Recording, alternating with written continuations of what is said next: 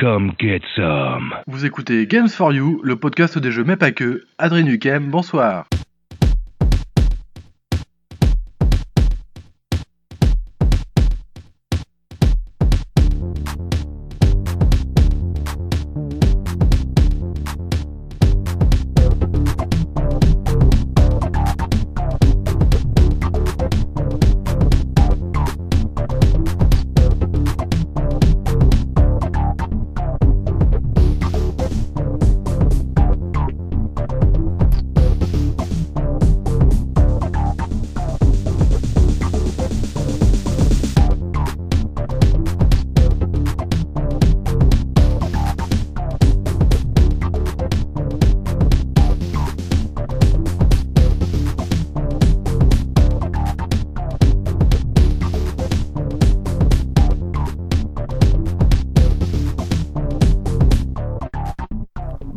À toutes et à tous et bienvenue dans ce 22e épisode de Games for You, le podcast des jeux mais pas que. Évidemment, n'hésitez pas à soutenir l'émission sur le Tipeee, à envoyer des images de chatons, parce que ça fait un moment que j'en ai pas demandé, sur Games for You, le podcast, gmail.com, tout en minuscule. Sinon, on vous bouscule.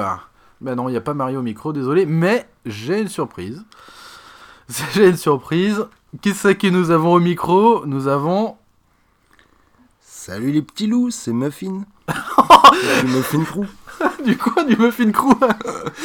Eh oui, nous avons Muffin. Euh, eh oui, dans le studio, là, dans le bureau, avec la Willochette, c'est la fête. Alors, l'émission Games for You, le podcast des jeux mais pas que, est écoutable évidemment aussi sur Disco Boom, comme je vous l'avais annoncé précédemment. Et il y a aussi le Twitter si vous voulez euh, tweeter. Et évidemment, la page Facebook qui est toujours là. Alors, j'ai un mi-pote, un muffin pote, là, aujourd'hui au micro. Voilà, un mi-pote. Euh, on va raconter un peu notre histoire parce que ça a un lien avec les, euh, de ce qu'on va parler en plus.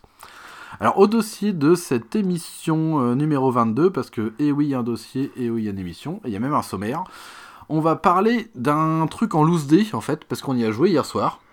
On va parler d'un jeu indé, Un jeu indépendant. voilà, qui est Mother Russia Bleed. Bleeds même, parce qu'il y a plusieurs bleeds. Il y a plusieurs blitz. plusieurs Voilà. bleeds, c'est important de noter ça. voilà, donc, euh, donc euh, Un- des, des, des, développe- des petits développeurs français. euh, Français, faut, faut bien le dire. Voilà, édité chez Devolver de- Digital, si je ne m'abuse.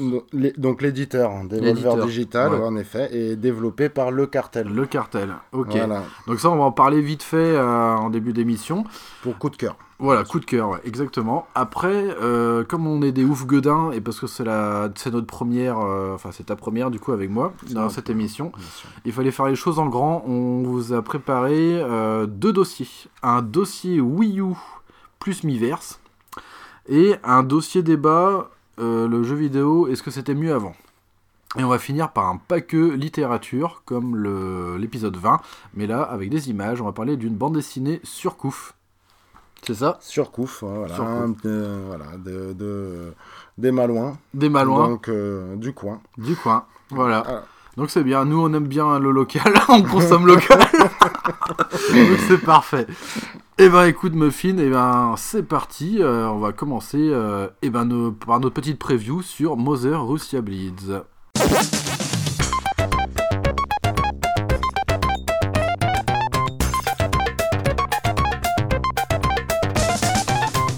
Donc euh, Mother Russia Bleeds euh, directement sur le shop de la Switch, disponible pour euh, 14,99€ euh, si je ne m'abuse.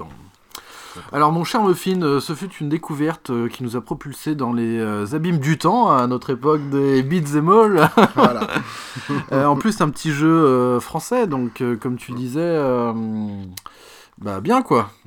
Qui est, ouais, le cartel. hein. Le cartel. Le Le cartel. Dé- développé par le cartel. Euh, alors donc, qui a été en early access sur PC, c'est ça?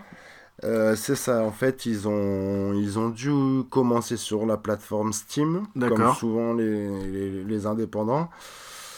Et euh, après, ça a été porté sur plusieurs plateformes.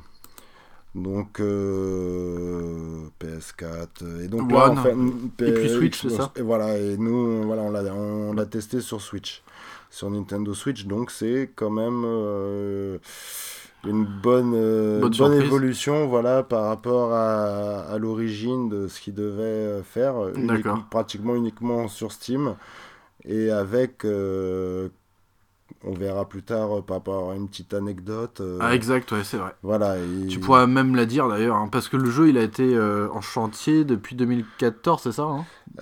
Alors voilà. Même avant, non?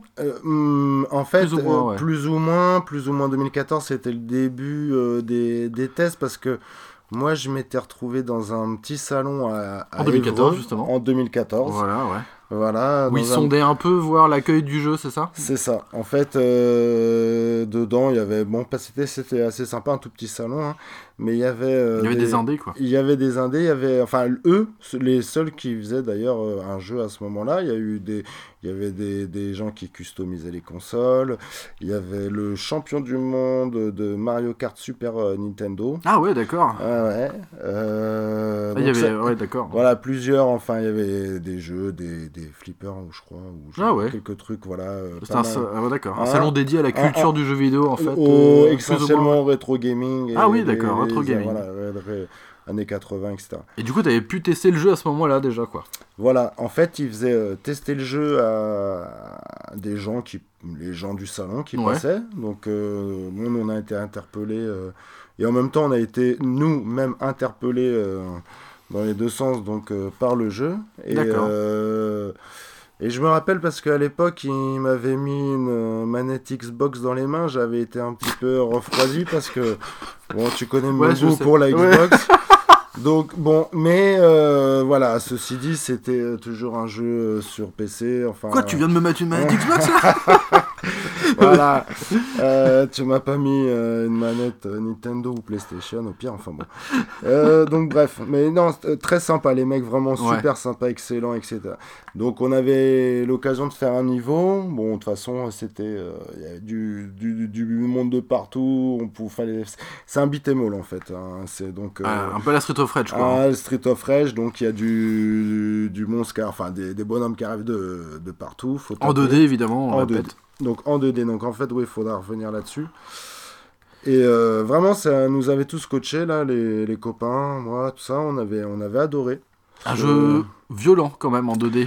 Alors, un jeu violent, ouais, Des... On voit le sang et tout ça, ce qui est assez rare pour des beat'em all, en fait, tu sais. De Voilà. voir les- le sang Voilà. qui gicle et qui reste sur le sol et, et tout. euh. voilà, et à savoir qu'on jouait euh, quand même à 4 en même temps. Ah, exact, ouais. Voilà. Je vois plus qu'à 4, ouais. Voilà, Mhm. on jouait à 4 en même temps, on a rigolé. Vraiment, on a, on a, on a super rigolé.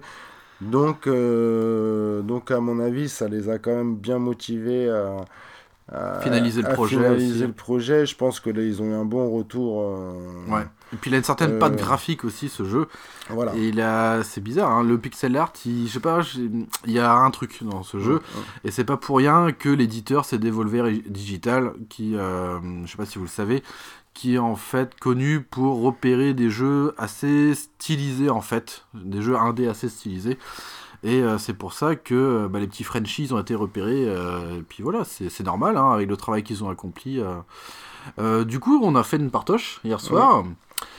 Et euh, ouais, bah écoute, sympa. Euh, moi été assez étonné, bah, comme je le répète, par la violence. euh, parce que en fait, nous, bah, on- avec Muffin, nous on est adeptes des Final Fight, des Street of Rage, des choses comme ça qu'on a connues en étant gamin.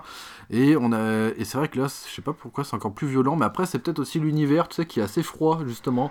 Ouais, ouais, de, du russe, c'est très abrupt. On sent qu'il y a une sorte de guerre civile à moitié. Mm, ça se passe dans les prisons et tout.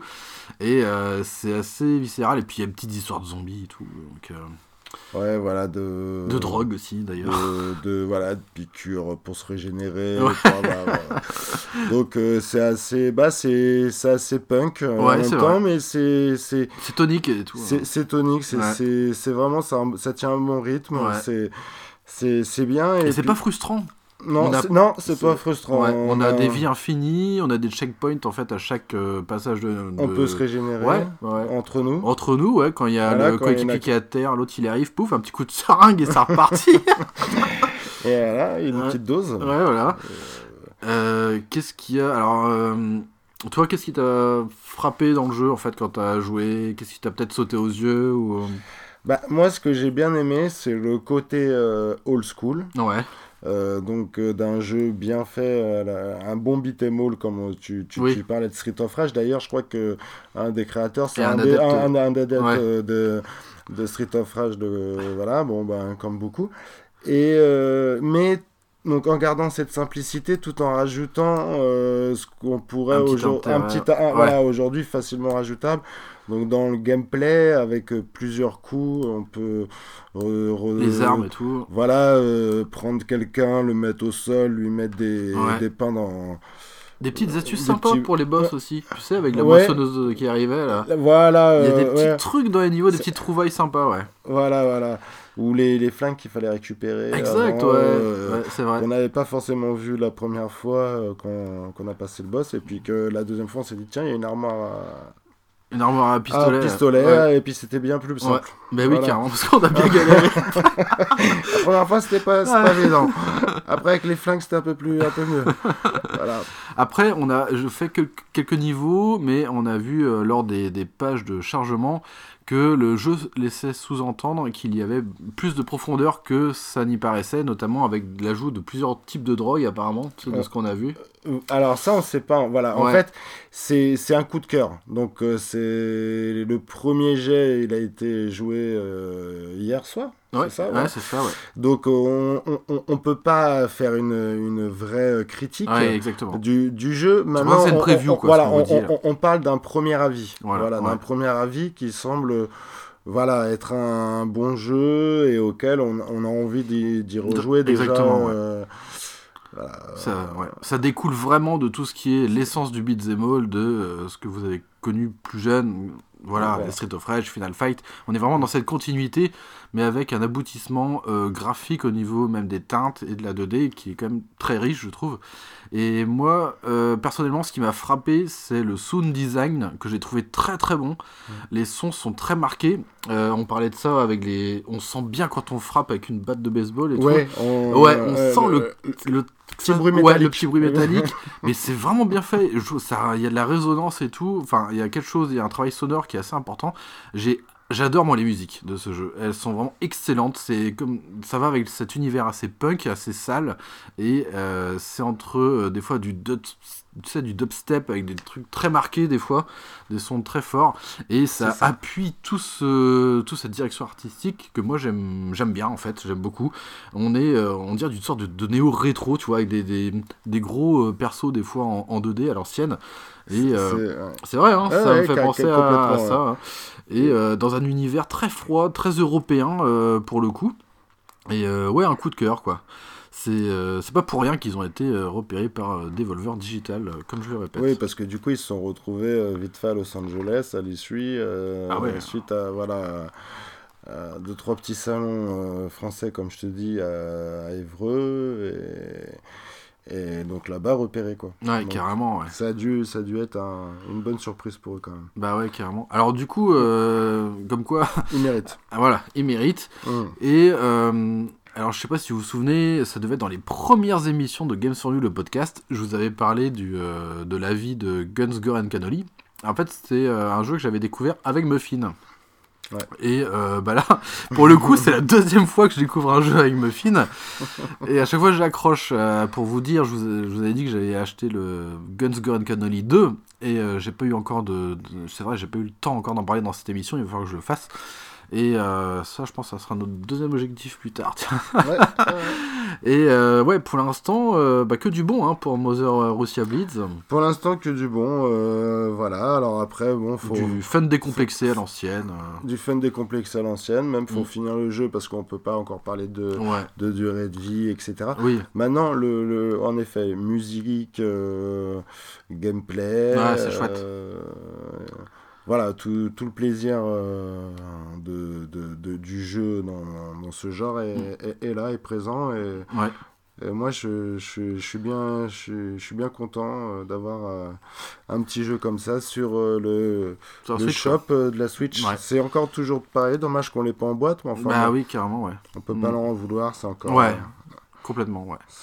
Après, si le jeu a, euh, cumule peut-être un peu plus de ventes. C'est, enfin, comme souvent maintenant, vous savez que les indés, Mm. s'ils vendent bien déjà leurs produits de façon numérique, ils ont une chance de, euh, bah, de le faire distribuer en boîte aussi, quoi. Voilà, par euh, plusieurs éditeurs, euh, ou même ou, que ce soit comme les PlayAsia, etc. Ouais, qui, exactement, ouais. qui éditent des petits jeux indépendants en temps d'exemplaire. Ouais, c'est- Voilà. c'est- c'est possible. Carrément. Et ben, on va arrêter là pour ce Mother Russia Blitz, puisque pour l'instant, On refera, voilà. Ouais, on refera plus tard.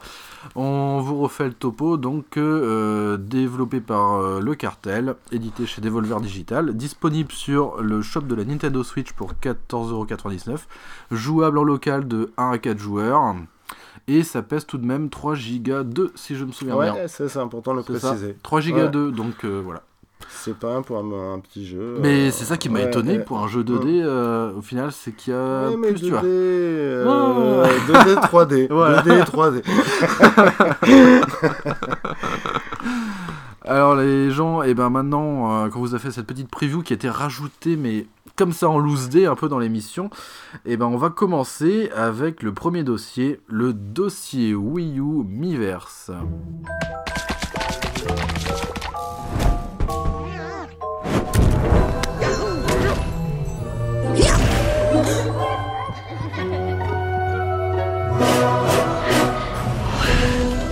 Games like Splatoon, Gotcha! Super Mario Maker, One play? You made this?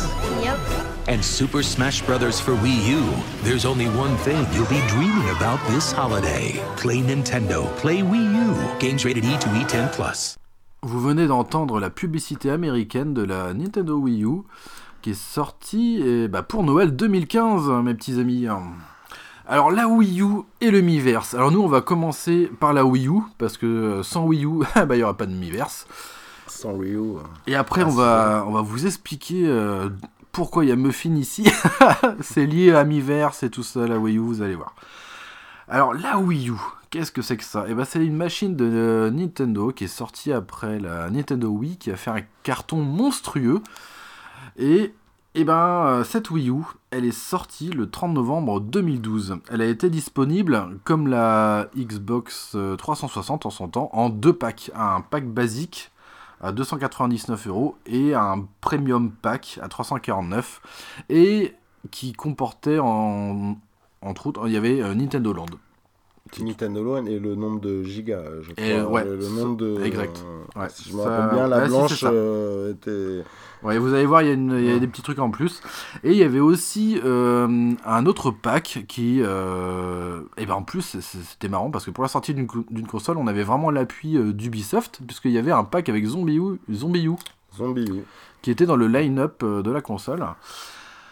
Alors, cette console de Nintendo, euh, elle a proposé en fait le système de gameplay asymétrique via, euh, nous, alors nous on a appelé ça la mablette, eux c'était le gamepad. Euh, voilà, et euh, il faut savoir que un des objectifs de la Wii U, c'était de euh, cibler les hardcore gamers, en fait de reconquérir cette, ci- enfin, ce- cette cible de Nintendo qui avait disparu avec l'avènement de la Wii, qui avait par contre fait l'inverse. Elle avait réuni tous les casuals. C'est-à-dire que, ouais, en effet, la, la Wii a été quand même la console Nintendo la plus vendue En plus, ouais. euh, avant la Switch. Euh, qu'elle avait, elle avait fait un carton, mais en effet, elle a, euh, elle a perdu en effet une part des, Ouais. des, Des, des des joueurs, joueurs, de- euh, qui étaient là, réguliers. de- ouais, voilà, c'est-à-dire que qui étaient là depuis le début, si on voilà, peut dire. ça quoi. fait aussi un effet mode avec euh, Oui. les Mario Kart et etc. pour en parler, mais Bah ouais, exactement. c'est ce qui a fait quand même le succès de la, de la Wii. Quoi. Wii, Faut- ouais. Ça, tout le monde le sait. Et ouais. Non, bah, Après vous, monsieur. Alors, euh, elle avait un concept euh, bien à elle, la Wii U. Elle proposait euh, donc le gameplay asymétrique, c'est-à-dire jouer avec deux écrans. Alors, c'est un concept euh, qui était déjà dans, euh, déjà dans les placards de Nintendo bien avant, puisque ils l'avaient utilisé plus ou moins avec la GameCube en connectant la Game Boy Advance. Alors moi, et un jeu qui me vient à l'esprit, c'est, puisque je l'avais d'ailleurs, c'était euh, c'était un Zelda. C'était le Zelda... euh, Force Ward non, Non euh, l'autre là, euh, Wind, Wind Waker. Ah oui. Et Ouais. en fait, quand vous connectez la Game Boy Advance, y avait, vous aviez Tingle en fait sur votre Game Boy Advance qui Ouais, apparaissait Exact, exact. et qui vous donnait des indices pour choper bah, des quarts de cœur ou des trésors, des choses comme ça. Et il y a eu ce système-là avec, comme tu disais, Force Word, il me semble. Il y a eu un système de GBA. voilà. Et il y a même Square Enix qui avait plongé dedans avec euh, Final Fantasy Chronicles. Ouais, si, c'est ça. Avec jouable jusqu'à 4 avec 4 Game Boy Advance. Alors, plus la GameCube, fallait, euh, fallait être milliardaire, je pense, pour y jouer. Et je crois bien qu'il y a, ouais, si, il y a beaucoup, beau- beaucoup de jeux qui se sont servis de la Game Boy Advance. Ouais, il me comme, semble aussi, euh, Parce que le câble, ouais, pas Animal Cross. Non, pas Animal Cross. Si, si, Si, il qu'il y a eu Crossing, si, si, il y a eu Animal Crossing, Ouais, euh, carrément, je crois bien, ouais, ouais. Ou quelque chose comme ça, il y a, eu- il y a dû avoir les Pokémon, il y a dû avoir, euh, voilà, tout un tas de trucs, Bah euh, ouais, carrément, ouais. Tout un tas de jeux Nintendo, ouais. Donc c'était euh, pas quelque chose de nouveau en soi pour Nintendo, puisqu'ils avaient déjà un peu tâté le terrain avec ce système-là, la GBA. Et la GameCube, alors qu'est-ce qui s'est passé Il y a eu une officialisation en fait et la présentation d'un prototype de Wii U lors de l'E3 2011. Et euh, bah, en fait ça fait un bid. Ça fait un bid parce qu'il y a eu une incompréhension de la presse et des journalistes. Personne ne savait si c'était un accessoire pour la Wii ou si c'était vrai, enfin si c'était réellement une nouvelle console? Je sais pas si tu te souviens de ce moment. Il y a eu un, Si, moment de, on- de flottement, tu Mm. sais, euh, Bah, lors de peu- l'annonce. Bah, D'ailleurs, du coup, on s'est posé la même question au niveau de la Switch. Mais Euh, même moi, je m'étais posé. Qu'est-ce que la console? Est-ce que Ouais, c'est voilà, est-ce que c'est dans, dans Oui, la manette ou est-ce voilà. que c'est un, boîtier extérieur Ouais. Euh, Donc en effet, euh, voilà, ça, ça, ça a été la grande question au départ, mais enfin, c'est c'est vite réglé. Ouais. Mais malheureusement, euh, cette mauvaise euh, communication de Nintendo avait euh, plus ou moins déjà. bah, ça avait foutu un peu la merde en fait, pour tout dire, parce que ils ont eu du mal à rattraper le coup, enfin même par la suite quoi. Ça a été assez compliqué, malgré qu'ils aient bombardé au niveau des annonces et des fonctionnalités, notamment de, bah, de la mablette. Alors nous, moi je, franchement, j'ai du mal à l'appeler le gamepad. Je continuerai à l'appeler ma mablette. Euh, et là, ils ont commencé à proposer des choses inédites. Parce qu'en fait, il s'est passé quelque chose, c'est que euh, Nintendo, malgré le succès de la Wii, ils se sont rendus compte qu'ils étaient quand même en retrait par rapport aux consoles concurrentes à cette époque. Il y avait la... euh, C'était quoi La PS3 PlayStation 3, Ouais, la PlayStation PS3, la Xbox. La Xbox 360. Exactement. Et là, déjà, ces, ces machines concurrentes étaient en train d'élaborer un système communautaire via les messageries instantanées, tu sais. les- il y avait des petits trucs. Sur PS3, on pouvait envoyer des messages. Il y avait, il y avait cette volonté de Nintendo d'aller dans, cette, lignée aussi d'élargir cette communauté. Et là, il y a eu l'annonce, d'où euh, le chat instantané. Avec la Wii U, ça c'était sympa. Avec la visioconférence, parce qu'il y avait la caméra Ah sur, oui, la oui, oui, sur la oui, mablette. exact, exact. On s'en est peu servi, mais on s'en Ouais, est on- servi. ouais. Allez, on va dire au moins deux, trois fois euh, pour rigoler Ouais, et se c'était montrer bien un sympa. peu comment c'était chez nous.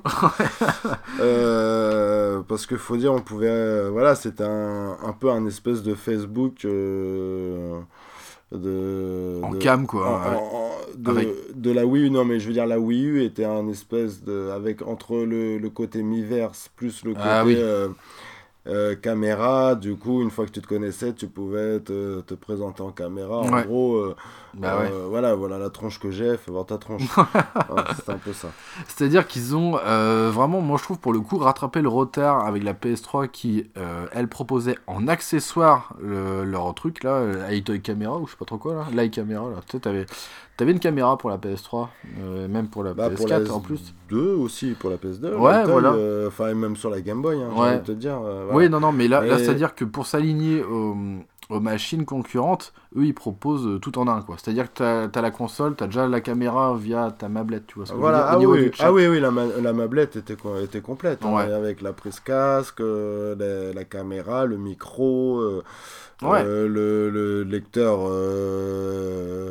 NFC, N- là. NFC. Ouais, pour les Voilà, amiibo pour et les tout. amiibo et compagnie, le Bluetooth, euh, la... T'avais même une touche pour la télé, tu sais, où tu pouvais changer Ouais, de tu chaîne. et pouvais la- changer les ouais, chaînes, Ça, j'ai trouvé ça génial. Bah, d'ailleurs, moi je m'en servais. Ah, moi aussi. Ça, je m'en servais. Pas-. Comme ma, ma télécommande, les touches, ça marchait mal. Je, me, ça- je l'avais réglé avec la télé, en 2-2 d'ailleurs, ça se réglait très rapidement.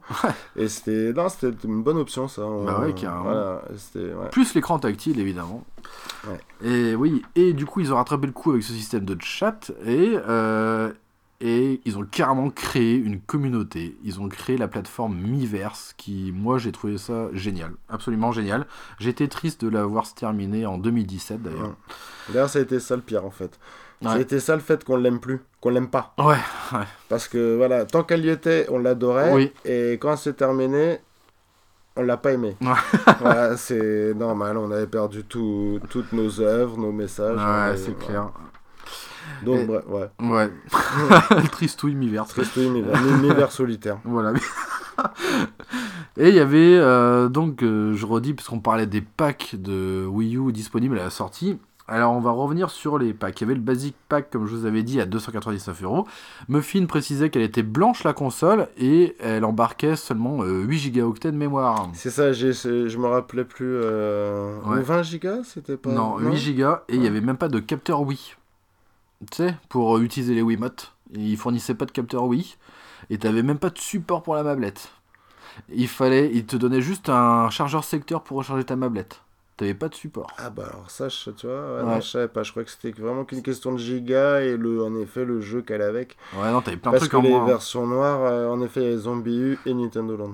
Alors ouais, alors ensuite t'avais le Premium Pack qui était à qui avait la console noire, comme tu dis, noir Ouais. laqué d'ailleurs, qui laissait beaucoup de traces Mhm. de doigts. Ah ouais, mais, Ouais, bon, mais joli noir et disponible avec 32 gigaoctets de, de, donc de mémoire. d'accord. Elle avait tout le barda au niveau du capteur Wii, comme ça vous pouvez directement jouer si vous avez encore des Wii mode paf direct. Ouais, ça fonctionnait. Et il y avait deux stands pour la, mab- pour la mablette. Et vous aviez un stand qui rechargeait la mablette et juste un stand pour faire déco et tout. Et vous aviez même deux, euh, deux autres petits euh, trépieds en fait pour soit mettre la console à l'horizontale ou à la verticale. Ouais, c'est ouais, c'est vrai, il y avait tout ça dedans, hein. C'était un socle euh, en plastique Ouais. euh, pour la pouvoir la poser sur. euh, Ouais, parce que tu- en fait, tu pouvais la la mettre sur te- sur un bureau n'importe quoi et jouer avec ta Wiimote Ouais. et te servir de la mablette comme écran. Ah oui, ouais. C'était euh, le, Ouais, c'était l'ancêtre de la Switch. Hein, Ouais. C'était vraiment. euh, Ouais, carrément, ouais. Bah, il y avait, ouais, le, le truc était là. Et qu'est-ce que je voulais dire? Il y avait un jeu avec, c'était Nintendo Land. Parce que euh, il y avait d'autres packs aussi, bah, c'est du premium pack euh, avec Zombie U, comme tu disais aussi. Mais là, je crois que c'était un peu plus cher, il me semblait. Le pack avec Zombie U, t'avais 20 euros de différence, il me semble. Non, je crois que c'était le même prix entre Zombie U et Nintendo Land. Ah ouais? tu, 3,49, un truc comme tu, ça? tu choisissais en fait en Ah gros ouais voilà, un des deux. D'accord. c'était au choix. En gros. Ok. Le- au niveau des prix. Dans le commerce après. Et du coup, l'autonomie du gamepad, enfin de la mablette, c'était de environ de 3 à 5 heures. C'est vrai que moi, euh, quand je faisais du jeu vraiment que sur la mablette, c'est vrai que ça, au bout d'un moment, ça durait pas. Bon, ça faisait le taf, quoi, vite fait, quoi. Mais moi, je la mettais souvent en charge, en tout cas, ma mablette. Ouais, là, ouais, la mablette, elle avait peu d'ailleurs. Ouais, Dès que tu euh, mettais la luminosité, tu Ils sais, ont, ils ont sorti très vite une batterie un peu plus épaisse, un peu plus Ah ouais. grosse. pour ouais. Bon, qui te faisait durer peut-être une demi-heure de plus, quoi. Une, une heure de plus. Bah ouais. Alors du coup, on a parlé du, euh, bah, de la capacité à supporter le, le NFC pour scanner les amiibo, qui sont arrivés d'ailleurs avec cette génération, c'est ça, avec la Wii U? Euh, ouais, bien sûr. Ouais. bah, le, le premier, c'est Smash Bros. Ah ouais, bah voilà. Ah ouais? Mm. Premier amiibo qui est. Ah qui ouais, est- t'as raison. Ouais, le Mario en boule de feu, là. euh, Ah ouais, t'as raison. C'est le premier. Oh putain, il est collecteur alors, mon ami. Et évidemment, comme c'est Wii U, oui, vous pouviez utiliser les télécommandes Wii, bouffeuses de piles, euh, pour jouer à plusieurs. Il y a un truc important avec cette Wii U, c'est qu'elle est rétro-compatible avec la Wii. Et ça, c'est Ouais. cool. Et euh, plus tard, on a même eu le droit à avoir, euh, bah, on en parlait cet après-midi, un adaptateur manette GameCube, puisque Ouais. vous aviez deux ports USB en façade. Ça, c'était chouette. Et même un slot et- carte et- SD. hein. Euh, et Enfin, il y en avait même un de plus derrière, je crois. Ah, peut-être, ouais. Ouais, il y avait. euh, non, elle était bien fournie au niveau des, des prises USB, je crois bien, cette Wii. Bah ouais. Il manquait par contre, en effet, euh, bah, disons qu'il fallait forcément avoir l'adaptateur pour brancher les manettes GameCube, puisque contrairement à la Wii, elle avait plus euh, ni les slots euh, pour les. Ah oui, pour les ports. pour les, les, les, ports- les- les les ports, les manettes, Ouais. et en même temps pour les cartes mémoire. Donc, puisqu'elle avait l'option menu Wii, ça c'était un petit peu dommage de pouvoir retourner dans le menu Wii et de À pas l'ancienne, ouais. à l'ancienne et de pas pouvoir remettre ses cartes mémoire. Bon, enfin bon, Ouais. ça c'était un détail. Au pire, euh, on laissait brancher sa Wii connectée et puis euh, Ouais, bah ouais. on pouvait. euh, Chose importante, elle, elle rehaussait en fait les jeux Wii. Alors peut-être pas tous, euh, mais il y avait une histoire de rehaussage. euh, alors je sais plus, euh, il y avait un petit gain de netteté en image. Moi j'ai pas trouvé ça super flagrant. Non, parce que malgré qu'elle soit branchée en HDMI toujours, on pensait pouvoir gagner une Wii en HDMI. Ouais, mais En fait, malheureusement. non, parce euh, qu'on retournait sur un menu ouais. qui te raffichait finalement l'affichage de l'époque, qui devait être, je sais plus, En fait, c'était une 480p émulation, en fait. quelque chose. C'est. euh, à la limite quoi. Pas jusqu'à. Non, je pense, oui, une, ouais, mais une Oui émulation de la Wii, puisque la Wii U était aussi quelque part euh, techniquement une évolution de la Wii. euh, Ouais. donc, euh, est-ce que, je sais pas, euh, c'est pas comme re-émuler une Nintendo 64 où là c'est assez compliqué, etc. Là, je sais, je, Mm. je sais pas comment la Wii fonctionnait déjà par rapport à la Wii U, mais je pense que en effet, tu retournais vraiment dans un menu Wii, parce que moi je me rappelle vraiment de la même euh, sensation. Ouais, c'est ça. C'est Hein, ça. on Ouais, pouvait ouais. remettre un jeu Wii, on a l'impression d'être sur la Wii. Carrément, Euh, Avec ouais. une manette Wii, Wiimote euh, dans les mains, Oui. euh, le Nunchuk, ça y est, on avait oublié qu'on était sur Wii U. Ah, carrément, ouais. Voilà. Sauf si on jouait sur la mablette, Ouais, en voilà. petit écran. Ah oui, c'est vrai qu'il y avait ça. ouais. Ouais, parce que après avec les, les homebrew, euh, je sais pas si tu veux, on va en parler plus tard. Ah mais- oui, plus tard, ouais. Euh, D'accord. Ouais. Euh. Et chose importante, et il faut savoir que jusqu'à jusqu'à la Wii U, Nintendo avait dit euh, non au euh, contenu téléchargeable. Mais sauf que ils ont été annoncés sur la Wii U et la 3DS le 31 janvier 2012. Voilà, Nintendo avait euh, annoncé sa volonté de commencer à faire du DLC. Et voilà, bah ouais. hein, ça a été les derniers quand même. À chaque ça a fois, été les derniers, ouais. Ouais, Les- non, on peut pas leur en Non. vouloir pour ça. Bon, ils sont rentrés dans. C'est, c'est, en tout cas, c'est pas eux qui ont mené la Ouais, danse carrément, à, ouais. à- à l'acharnement. au- C'était le au- dernier village gaulois, quoi. voilà, on, on peut dire un peu ça. Ouais. Faut savoir ça, hein. sur les DLC, c'était Nintendo les derniers, et pareil pour, et le... les abonnements payants. Exactement, pour Euh, l'online payant. C'est les derniers, et qui proposent toujours un tarif, Un euh, tarif, réduit Voilà. par rapport aux autres. Euh, alors là, on va hum, aborder euh, quelques chiffres. Et euh, avant de, de clôturer cette présentation de la Wii U, et après on va parler plus ouvertement de, de cette console. Alors, on va dire qu'il y a eu dans le monde 10 millions d'exemplaires vendus, euh, arrêtés à fin juillet 2015. Et on a terminé par 13 millions euh, 6 de- d'exemplaires Wii U, le, voilà, vendus dans le monde le 30 septembre 2016.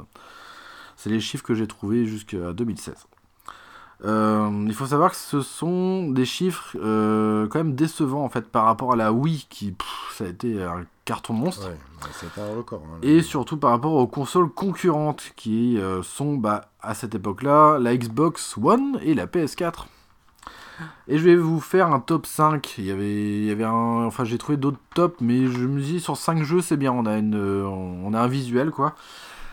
En premier, et ça ça va être intéressant, vous allez voir, c'est Mario Kart 8 qui s'est vendu le plus sur Wii U à 8 millions 42 d'exemplaires. Et alors que le jeu est sorti en 2014. Ça, ça veut dire que la Wii U, elle avait déjà euh, bah, deux ans en fait de vie. hein, avant Ouais, il, est, il est pas sorti au début. euh, Bah ouais. En effet. En deuxième, on. Par contre, euh, beaucoup de gens l'attendaient. Exactement, il y avait une attente monstrueuse pour ce jeu.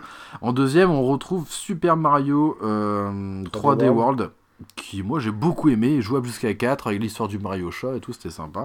Ouais, très très très très bien. Ouais, carrément. Après, euh, voilà. C'est non, c'est un Mario. Voilà. façon, euh, Euh, qui a été vendu à 5 millions 80 d'unités. Et pas mal, c'était pour moi c'était le petit plus Mario 3D World plus tu sais qu'on avait déjà eu sur 3DS. Ouais, c'était un peu le ouais. hum, je sais pas comment dire le, le- dans la lignée, tu vois, dans l'évolution multijoueur en fait, on retrouvait Mhm. ce truc. Moi, j'ai joué. Ouais, ouais. Moi, tu me demandes les Mario, j'ai toujours aimé les Mario. euh, Oui, de toute façon. euh, nous on mariote, on aime bien euh, marioter. On aime bien marioter. un peu de thé avec Ouais. votre Mario. oui, un marioter. non, non, c'est. Sorti en 2013, de hein. N'importe quel genre, que ce soit 2D, 3D, euh, euh, les planètes, euh, pas, bon, 3D, chat. C'est toujours des bonnes idées, ça. Bah ouais, c'est clair. C'est frais. Exactement. Et en troisième position, on retrouve, euh, bah, étonnamment, je trouve, le New Super Mario Bros. U, qui était pourtant un jeu disponible au lancement de la console, qui s'est vendu à 5 77 unités et sorti pour, bah oui, comme je vous ai dit, au lancement en 2012. Et moi, je pensais qu'il aurait été un peu plus haut dans le top. Et en quatrième, on retrouve Super Smash Bros. Wii U, fort Wii U, parce qu'il y a eu fort 3DS. Mais c'est pas mal quand même, hein, parce qu'ils l'ont quand même vendu autant que le Mario spécial de, de la console. Ah oui, oui. Tu vois, c'est un 2D qui sort, euh, ils le savent qu'ils doivent sortir un 2D pour euh, ceux qui n'arrivent pas à jouer en 3D, qui n'ont jamais réussi à passer le cap. Mm. On va dire. Bah et, euh, il se vend pratiquement autant, quoi. Ouais, carrément. Et il faut savoir que pour ce New Super Mario Bros. U, c'est quand même le premier Mario en HD. C'est ça aussi qui est important. Il y a... enfin, moi, pour moi, c'était important en fait. Quand moi j'avais pris ce Mario, je dis, oh, putain, c'est la première fois qu'on va, voir qu'on va jouer un Mario en HD, tu vois. il, y avait, il y avait ce petit truc là aussi quand même. C'est important pour l'histoire de, de, Mario parce qu'après on a eu le Mario 3D World et tout. Et euh, chose étonnante, en cinquième position, eh ben, on a Nintendo Land qui est pourtant fourni avec le premier pack. Je pense qu'il les compte euh, avec, non? Euh, je pense que c'est le jeu dans le, juste en jeu. Des comptes, il, il, compte les jeux euh, fournis aussi, j'imagine, avec le pack, je pense. Ouais, peut-être aussi, ouais. Parce que, ouais, ça, tu vois, j'ai un doute là-dessus. Et ça, ça peut compter beaucoup. Parce que moi, je me rappelle que je l'ai pris avec le Nintendo Land pour être sûr de pas être déçu. Ouais, euh, ouais. Un petit peu comme Nintendo Sport euh, ou je sais plus Wii Sport. Oui, Wii euh, Sport, ouais. du début quoi. voilà, c'est on bon, c'est un jeu de Nintendo il nous, qui nous va nous faire découvrir la console ah, comment elle fonctionne. C'est un petit peu leur concept. tu vois, voilà, ça ils l'ont déjà fait. Donc vendu à 5 millions 19 unités. Voilà et bah, sorti avec la console évidemment. Comme disait Muffin. Et c'est là qu'on va parler de la Wii U. Alors là, justement, tu parlais de Nintendo Land, qui est pour moi, euh, comme tu disais, le, le, Wii Sport en fait de la Wii U. Hein. Ça, ça te montre ce, que, ce que peut faire la console, quoi. C'est ça. Le gameplay et tout. Le euh. gameplay, dans quelle direction aller euh, avec, ce genre de, ouais, de... de, console. Ouais, voilà. Qui, qui et, de concept, et de concept. interactif entre une, une manette et un écran. Et un écran, ouais. Euh, une manette écran, plus un écran. Une manette écran, plus un écran et une manette et un écran. Avoir l'habitude aussi de pouvoir regarder les deux écrans. Ouais. Parce que ça, il y a eu beaucoup de questions au départ là-dessus. carrément. Et d'ailleurs, euh, même au niveau de l'utilisation, il y avait encore des gens qui avaient encore euh, cette, appréhension, cette appréhension et du mal à se, à se dire est-ce que je vais y arriver? Ouais.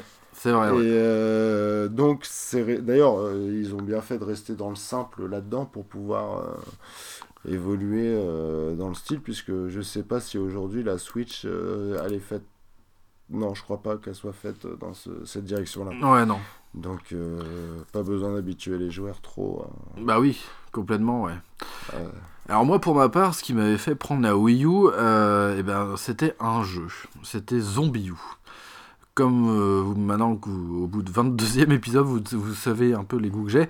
Et euh, moi, quand il s'agit de zombies, euh, moi je suis, je suis là, je suis toujours dispo. Et j'avais beaucoup aimé cette, cette interface avec, le, avec la mablette où on pouvait scanner en levant le gamepad, euh, regarder euh, autour de soi et tout. Il y avait un petit truc sympa. On, on, il y avait le sonar comme dans euh, le film Aliens de James Cameron où ça, ça, scannait les zombies autour. Il y avait tout un truc, un gameplay qui m'intéressait en fait. Et je trouvais que l'expérience allait être assez passionnante. Et au final, c'est vrai que j'ai pas été déçu avec ce jeu. J'ai joué énormément, je l'ai fini plusieurs fois. Et euh, puis déjà Nintendo Land pour moi c'était une grosse claque. Et je crois que même avec le recul maintenant ça reste le meilleur jeu Wii U pour moi. Parce qu'il proposait tout en fait déjà, t'avais déjà tout, t'avais tout le concept qui était là. Et même si c'était au début on croyait que c'était des, petits jeux mais en fait non t'avais d'autres niveaux qui se rajoutaient tu sais quand tu finissais. Par exemple l'aventure avec Link où t'avais les joueurs euh, qui étaient ceux qui étaient avec la Wiimote. Ils étaient des Link tu sais guerriers avec des épées. Et celui qui était avec le gamepad il était archer comme ça, il jouait juste avec le gamepad et je trouvais ça génial, quoi. Il y avait, enfin, le, pour moi, le concept était là, c'était posé et ça laissait en fait présager aux joueurs le meilleur en fait pour les jeux à venir. C'est vrai, hein. Enfin, moi, c'est ce que je pense. Bien, bien sûr. Plutôt, bah, en plus, je te connais pour ton goût pour les les zombies. Donc, zombie, ça, je m'inquiète pas pour toi. Je, euh, je t'aurais vu à ce moment-là, j'aurais été sûr que tu aurais pris cette version-là.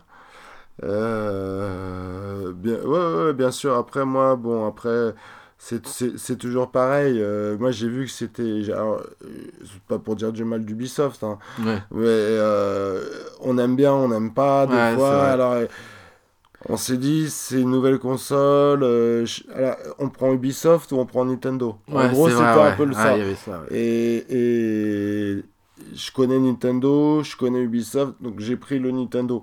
Malgré tout, euh, je sais qu'en effet, ils ont Ubisoft avait très bien réussi leur zombie U Mhm. pour aussi pouvoir présenter euh, la Wii U. Ouais, exact. Parce que c'était ça aussi le but. euh, Bah pour, ouais. Et c'est pas inédit en plus, faut le rappeler. Parce non. que Ubisoft ont déjà été là pour Bien la sûr. Wii avec le- l'excellent Rayman contre les lapins crétins. Ouais, voilà, exactement. qui était un au, sacré au- titre au aussi. tout départ. Qui n'a pas été vendu avec la console, par contre. Non, Qui Mais qui était là au lancement. mais qui était là au lancement, en effet. Et d'ailleurs, on, l'a pratiquement tous acheté. ouais, ouais, il Enfin, était génial d'ailleurs. Euh, hormis le, le- le Zelda à l'époque, Twilight Princess, qui, qui était sorti le jour de la console.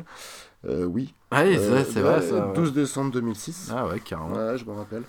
Et en effet. euh, Link euh, devenait droitier ou gaucher, il n'y a pas d'histoire comme ça hein de... Parce qu'en fait, la version Wii est la version miroir de la version Ah, GameCube. c'est GameCube. Voilà. ça oui, c'est Ouais. ça. Alors, alors oui, mais le problème c'est que c'était pas, c'était un, contrairement à la, à- au dernier Zelda, qui était un Zelda qui aurait dû être euh, pour euh, la Wii U et Ah qui oui. finalement a- a- est sorti sur Switch.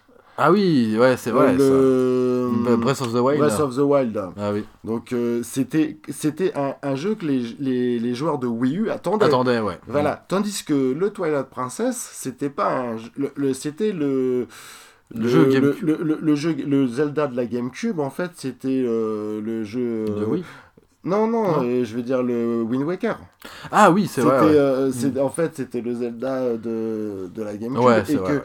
Twilight Princess a été avait été censé sortir pour, Pour la la Wii. Wii. Ouais, et ils ont fait une version en effet GameCube donc Mm. ça n'a pas été dans le même sens ouais c'est vrai, ouais, t'as raison, ouais. Moi d'ailleurs, euh, c'est pour ça que j'ai pas acheté euh, le Breath of the Wild sur Switch parce que j'ai voulu le faire sur Ah Wii, oui, sur puisque Wii, oui. c'était celui-là que j'attendais Ah sur bah Wii. ouais, normal. Par contre, euh, à l'époque pour le Twilight Princess, Ah je l'ai fait sur Sur la la- Wii, la Wii, comme moi, ouais. voilà, qui est sorti sur la Wii. Et ça, c'est du, du coup, ouais, c'était c'était important à l'époque, quoi, parce que moi, ça y est, GameCube, bon, voilà, on passe à la nouvelle console. Bah C'est ouais. bien, on, on passe à la suivante. Le Twilight Princess, ouais. Alors, euh, tiens, juste pour en placer une, je crois qu'il fait partie de mes Zelda préférés, Mm. avec le Ocarina of Time, évidemment.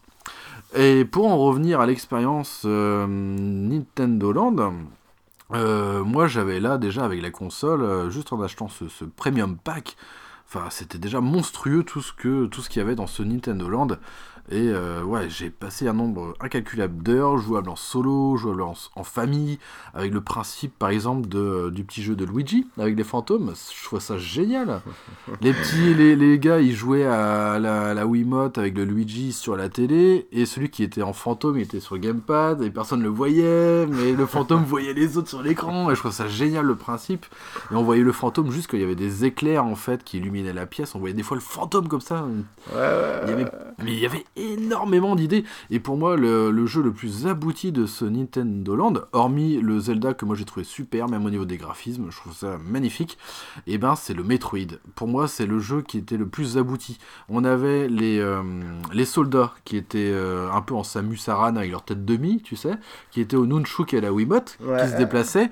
Et ils avaient en soutien euh, le joueur qui était au gamepad dans son vaisseau, dans le vaisseau de Samus.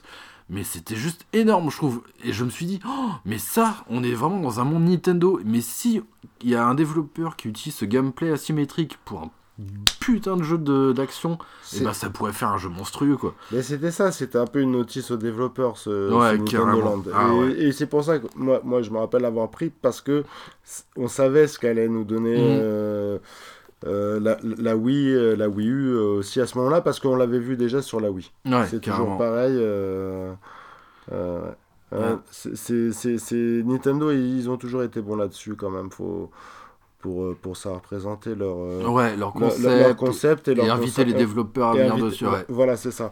Mais c'est vrai, comme tu disais, le, le Metroid était très sympa comme. euh, Ouais, il y avait une pelletée de niveaux, on avait même des niveaux avec des boss et tout, avec d'autres principes, d'autres idées de gameplay, où il fallait avoir des missiles pour geler les adversaires et tout ça.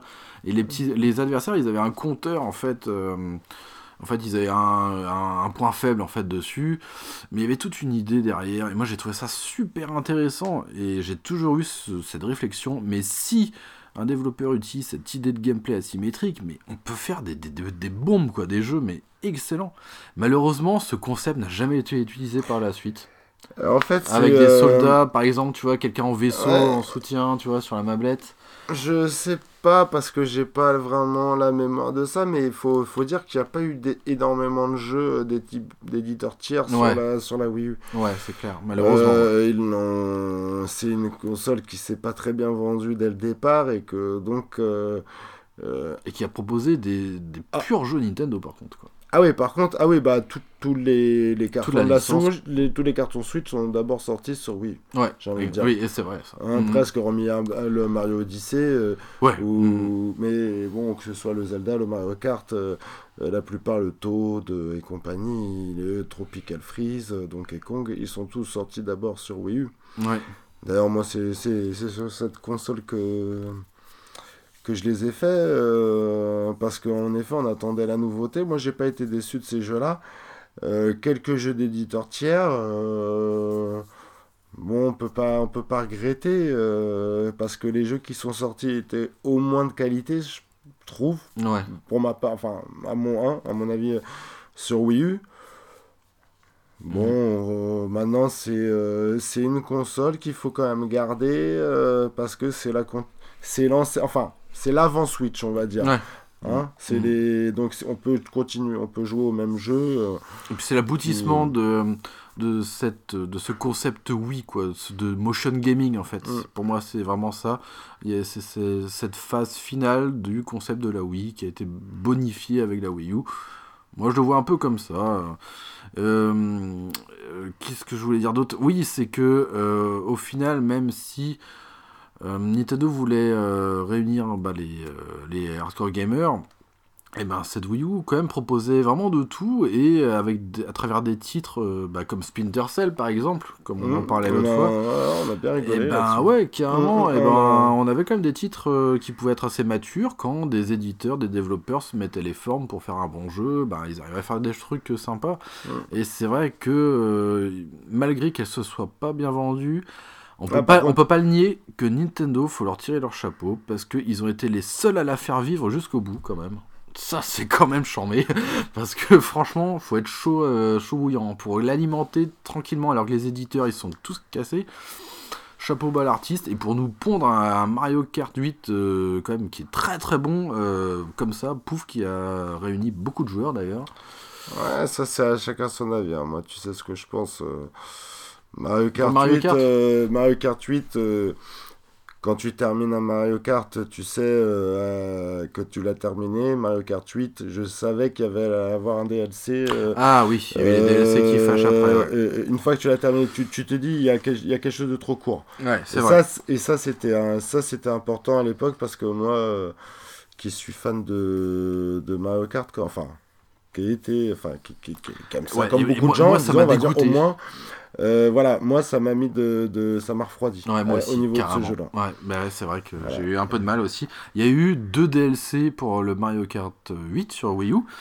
Et euh, bah, ça faisait un, un total de 16 euros pour les deux DLC, qui, euh, enfin avec des, des trucs en plus, des circuits, des machins. Mais ouais, C'était, je crois, 12 euros. Ouais, c'est ça, ouais. euh, T'avais un, t'avais un pack pour. euh, si tu prenais vraiment le pack Season Pass Mario Kart, t'en avais Ouais. pour 12 euros, quoi. Oui, voilà, ouais, Ouais. ouais, mais donc, du coup, c'est ça, c'est-à-dire que tu dis, faut vendre un jeu et puis tu nous fais rajouter les 12 euros pour finir le jeu. Ouais. Ça, c'était quelque... Ouais. Il y avait un, petit- un, un petit côté comme ça que j'ai, pas aimé. Ouais, mais moi aussi. Le DLC pour le Mario Kart, moi, j'ai pas eu. Je l'ai pas digéré, moi. J'ai eu Mm, du mm. mal. euh, comme pourtant, toi. c'est- euh, pourtant, j'ai bien joué au départ, hein, en ligne, euh, à tenter des records. Ouais, c'est vrai, ouais. Ça, il y avait, il y avait, y a- il y a eu, y a eu, en fait, si tu veux, cet effet un peu Wii comme on avait eu, Ouais. euh, Carrément. euh, avec parce que Mario Kart de la Wii, on a beau dire, bon, on aime, on n'aime pas, mais en tout cas, et, on a eu énormément de joueurs dessus et on a Ouais. beaucoup, on a joué pendant longtemps dessus. Il voilà, n'y avait pas de DLC. Ah, exactement, ouais. On pouvait faire des roues avant et les motos aussi. Voilà, il y avait déjà toutes Pour les les, lignes options. droites Bah, c'était ouais. un petit peu comme si à l'époque, ils t'avaient fait payer l'option moto. Ouais, ça aurait été énervant. voilà. Ouais, alors moi je peux pas hum, ne pas parler de de cette euh, de ce viol en fait de la licence Smash Bros hein, euh, parce que il faut savoir qu'il y a eu 129 DLC quand même hein, pour euh, ce Oui, Super Smash. Bros Wii U. Ah ouais, je me suis amusé à faire un calcul, c'était assez rigolo. Euh, Eh bien, il y a eu un peu de tout, il y a eu des packs de combattants à 34,93€ pour euh, du DLC quand même. hein. Sachant que vous aviez déjà votre jeu de base à une 59 euros à peu près en moyenne.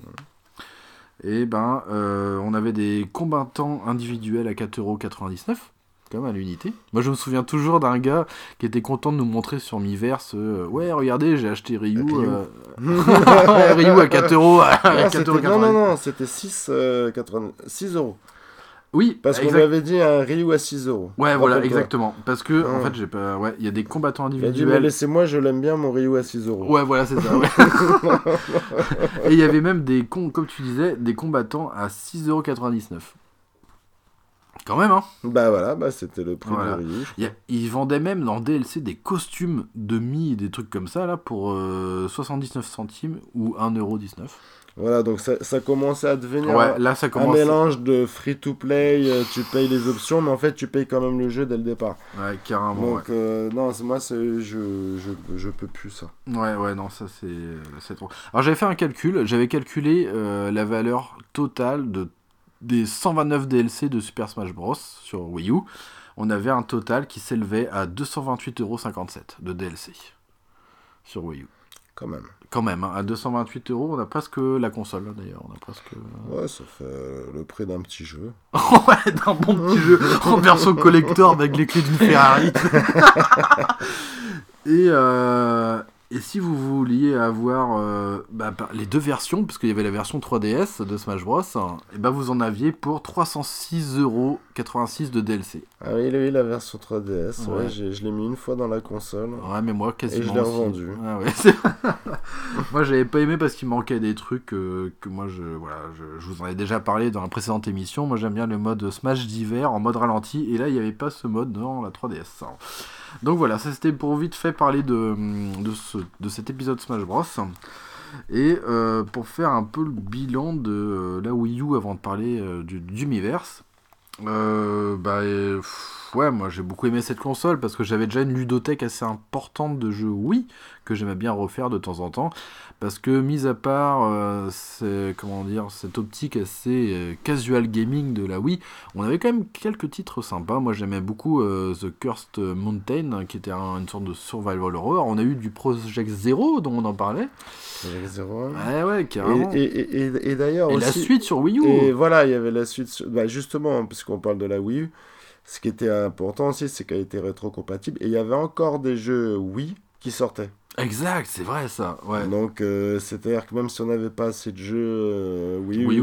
bon, même si en effet on achète une Wii U pour pouvoir acheter Oui. des jeux, mais on pouvait continuer euh, à, Aliment- acheter- à ouais. alimenter, la console des- avec des jeux Wii. Ouais. Voilà. Ouais, ça c'était bien ça.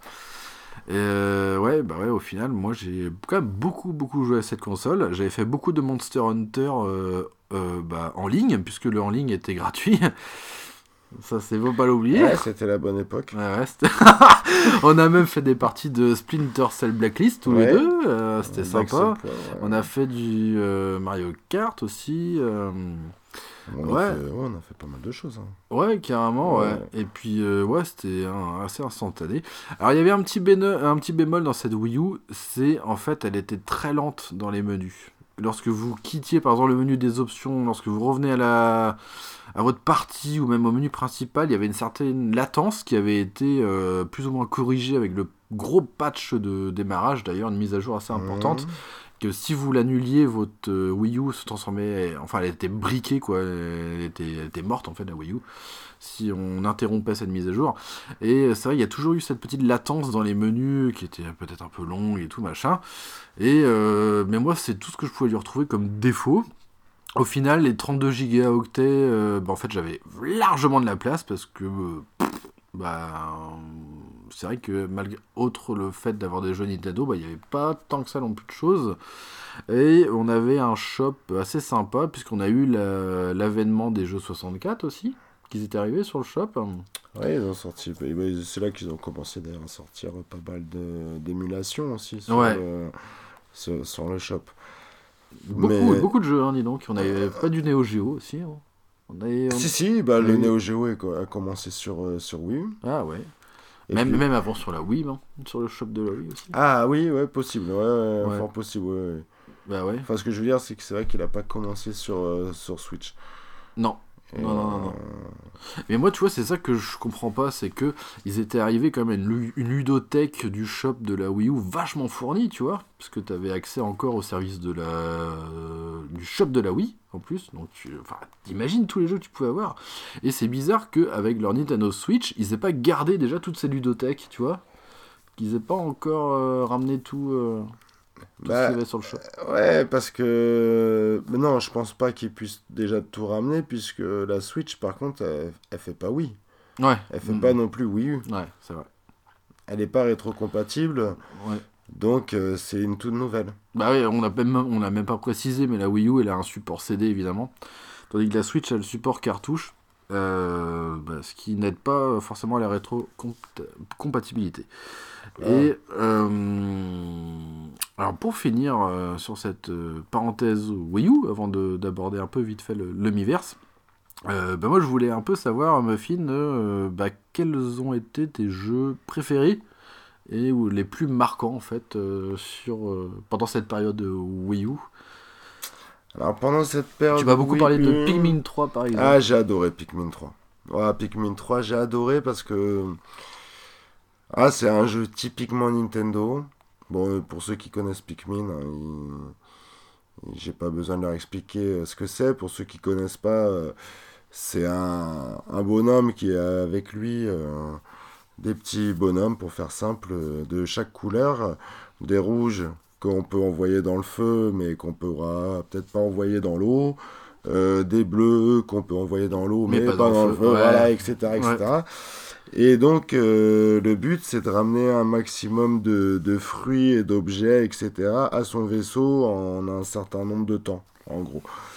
Euh, bon, il y a un mode histoire et il y a un mode mission qu'on peut faire en coop qui est excellent, d'ailleurs.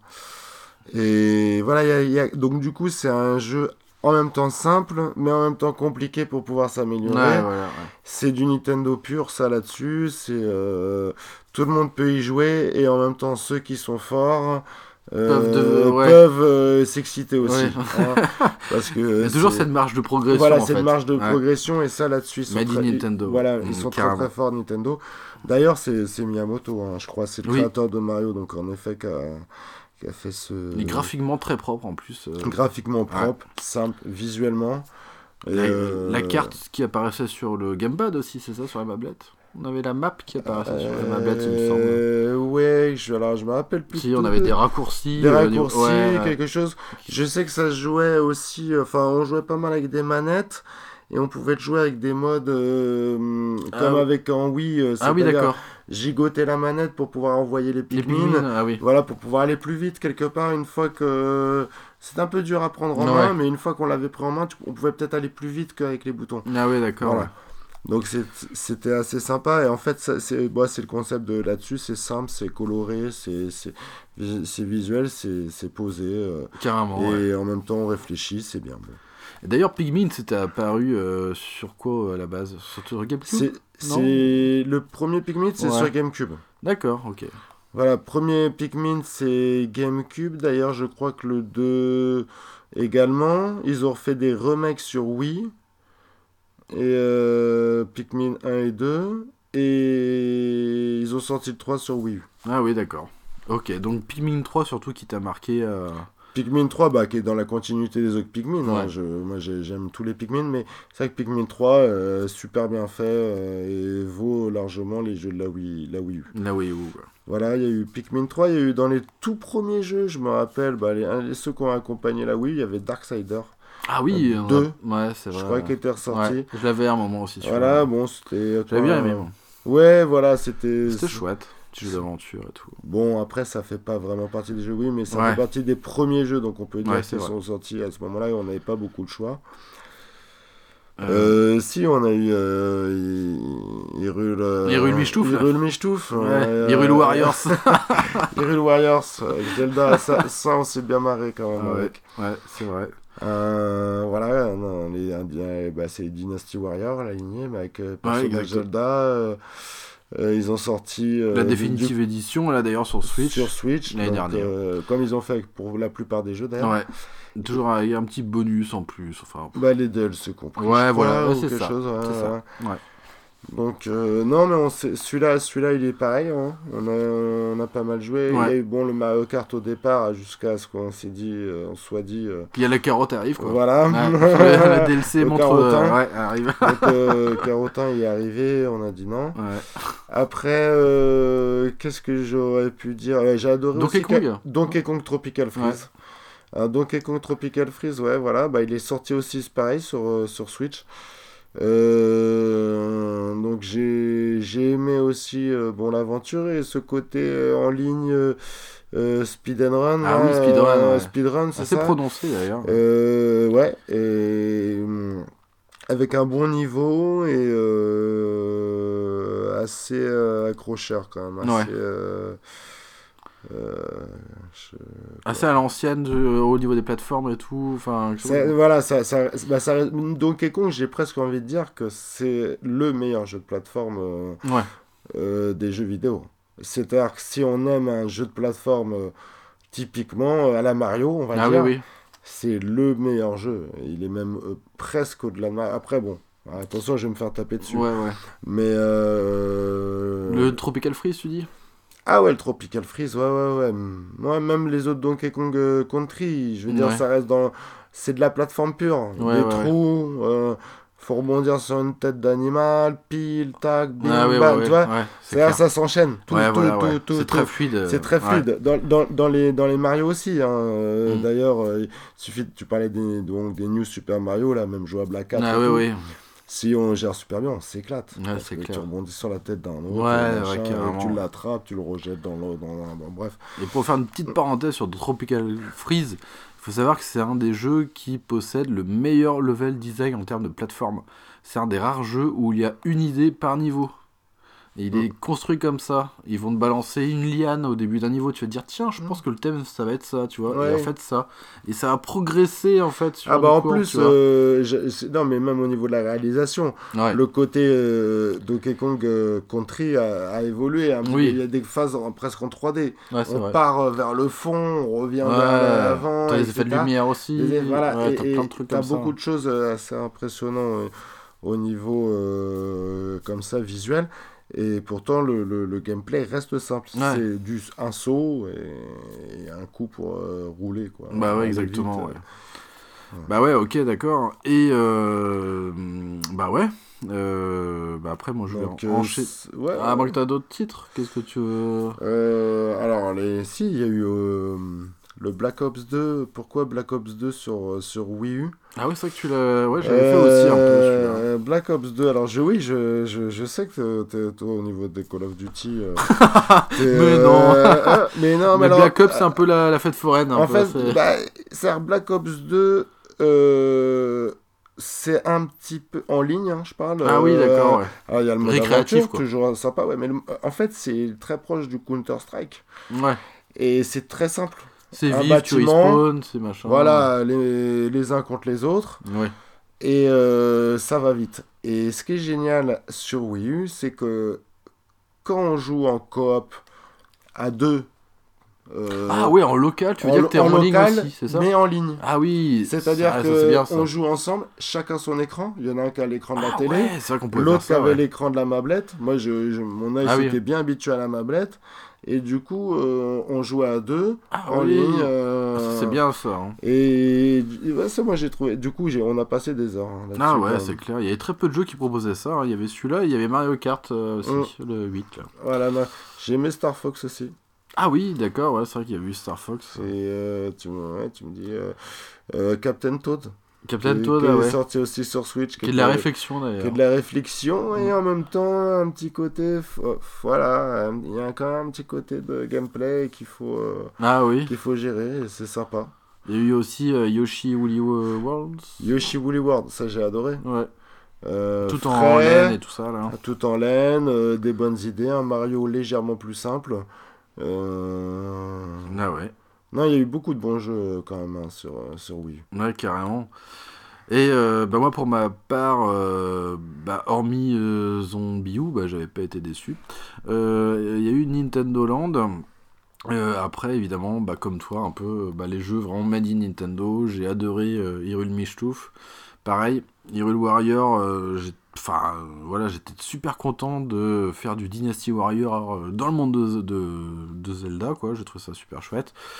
Et euh, après, j'ai été étonné par d'autres jeux en fait d'éditeurs tiers. Je m'attendais pas du tout à aimer, mais il y a un jeu que j'ai refait plusieurs fois, c'est The Walking Dead, qui est pourtant un jeu euh, jugé assez mauvais par la presse. Mais en fait, j'ai ressenti ce petit truc, ce petit euh, coup de stress en fait qu'on ressentait un peu dans Zombie. Et là, euh, on partait à l'aventure, on avait un tracé sur une carte et on choisissait de s'arrêter ou non à des destinations pour prendre du ravitaillement ou pas. Et j'ai trouvé des bonnes idées dedans. Après, le gameplay était un peu souffroteux. Il y avait des. Bon, ah, c'est... ça cassait pas trois pattes à un connard. Mais il y avait un truc. Moi, j'aimais bien ce petit côté. Et en plus, j'étais dans cette période où je découvrais réellement la série télévisée.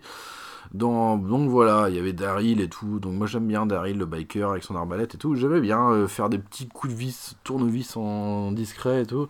Ça, j'ai bien aimé. Et euh, j'ai surtout beaucoup aimé le Splinter Cell Blacklist que euh, un de mes meilleurs amis m'avait offert d'ailleurs pour mon anniversaire.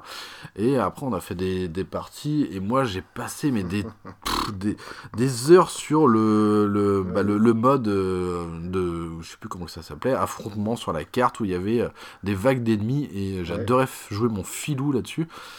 Et euh, ouais, donc ça, j'ai beaucoup aimé. Euh, là-dessus. ouais, carrément, ouais. Ouais. c'est clair. Des fois, je le, je le ressors de temps en temps, ce Splinter Cell, euh, mais ce que j'ai- j'aime bien. Et je pensais qu'ils allaient, euh, qu'Ubisoft allait le, bah, profiter de la sortie Switch pour faire une adaptation comme ça, hein, tant qu'à faire. Mais je suis étonné qu'ils qu'ils l'ont pas fait, tu vois. Ouais, pourtant Splinter Cell, c'est une licence qui est. Et qui manque, je trouve, là. fan en tout cas. Bah ouais, et je trouve Mm. qu'il manque. Parce qu'il y avait des bonnes idées, notamment en multijoueur. Il y avait euh, une, une équipe qui jouait les, euh, bah, des, des soldats, en fait, et les autres qui jouaient les espions, qui étaient discrets. Du coup, c'était vachement bien. Il y avait euh, ce distinguo entre la puissance brute frontale et euh, les- l'espionnage, l'attaque discrète et furtive. Et ça, c'était intéressant. J'ai euh, joué quelques temps là-dessus aussi. J'aimais bien, il y avait le mode coop et tout, on faire les missions à deux, enfin il y avait, était vraiment bon, on re- retrouvait ce, bah, on en parlait encore cet après-midi, ce Chaos Theory, qui était un excellent Ouais, Splinter Cell de ouais. GameCube, Qui est moi, moi, un de mes préférés. là. ouais, un de tes préférés, Ouais, ouais, qui a une bande son euh, du tonnerre d'ailleurs, et euh, ouais, donc bien. Euh, après, le Mario 3D World, j'ai beaucoup aimé jouer avec les enfants, c'était frais, moi j'aimais bien, les couleurs et tout, il y avait ce, ce côté assez pétant en fait du, de, de Mario qui ressortait. Euh, ouais, donc globalement pas mal, mais c'est vrai qu'à un moment, euh, à la sortie du Mario Kart, ça m'a refroidi quoi. Au niveau des DLC, ça commençait à me- à m'emmerdifier un petit peu sur les bords. Ouais, là, ils sont, ils sont rentrés. euh, Dans le truc, quoi, dans le moule, quoi. Dans, le moule, ça. Smash Bros, tout ça, ça a été. Ça a détruit d'ailleurs pour moi des, des, des licences. Enfin, peut-être pas détruire, mais je veux dire, ça. Ça retachait un peu Ça quoi. entaché, ouais, Ouais, pour, euh, pour la plupart des, des, fans, entre Ouais. guillemets. euh. C'est clair. Alors maintenant que j'y pense, pour la petite histoire euh, concernant Zo- Zombie U, il faut savoir qu'il a été disponible sur PS4 quelques temps après, et qu'il ne s'appelle plus Zombie U, mais Zombie. ça, j'ai trouvé ça rigolo, c'est mignon. Ils ont viré le U, tu sais, du symbole de la Wii U. Et pourtant, le, le, le U, c'était Ubisoft aussi, quelque part. Ouais, c'est vrai que ça pouvait faire le lien avec ça. le- ouais. Ubisoft, ils Ouais. auraient pu laisser le U. Ils ont Bah mis ouais. Ubisoft. Bon, on a oublié de parler d'un truc important aussi. C'est au niveau des Assassin's Creed. C'est qu'on a commencé sur Wii U euh, avec un line-up qui comportait quand même Assassin's Creed 3, qui était là. Que toi tu as fait d'ailleurs. T'avais pas fait là Ah, Assassin's ah, Creed ah, si, si, le 3, le, le 4 Black Flag, euh, si, si, je les ai Ouais, voilà. Et il y a Ah, eu 3, une carotte à un moment. C'est-à-dire que nous, on a été habitués à avo- à avoir commencé par le 3 sur la Wii U. Après, on a eu l'autre année le Black Flag, Mhm. qui est mon préféré d'ailleurs des Assassin's Creed, comme par hasard. Et du coup, après, on s'attendait à avoir le Unity. Tu te souviens Ouais, de ce passage-là ouais, ouais, bah Et non, là, ils nous ont dit, bah, dans le cul la baillette, le manche à étiquette, et bah, vous l'aurez pas, kékette, tac, Voilà. et voilà. Et on n'avait même pas eu notre Assassin's Creed Unity. Non, Alors que c'était sur Paris et tout ça. Franchement, moi j'étais curieux, tu vois, de me balader dans Paris et tout. Et même toi, je me souviens, on avait discuté de ça, t'étais dégoûté. Ah bah dit, mais qu'est-ce qu'ils ont foutu? Il est même pas sur Wii U. J'ai dû l'avoir sur PC Oh, et après Ah, c'est lamentable. on l'aura Ah. sur PS4, je sais. Ah Ça a été, euh, ça a été dur. ça a été horrible. ça a été dur. bon, alors, pas mal de jeux marquants quand même sur la Wii U. Euh, et puis voilà, et là on va parler gentiment euh, de quelque chose que Nintendo avait euh, donc euh, annoncé, l'aspect communautaire, on va parler du Miiverse. Alors lui, le Miiverse, qu'est-ce que c'est que ça? Comment est-ce qu'on pourrait qualifier ça? C'est une sorte de, de surcouche logicielle des jeux, euh, Mmh. un forum Ouais, c'est un mi-forum, j'ai envie de dire mi-Facebook, entre guillemets, où, où chacun va. Mais spécialisé. euh, Dans le gaming, quoi. Dans le gaming, dans la Wii U. Mais après, rien ne t'empêche de parler de n'importe quoi. Ouais, Tout le monde pouvait parler de n'importe quoi. euh, hormis qu'on avait des.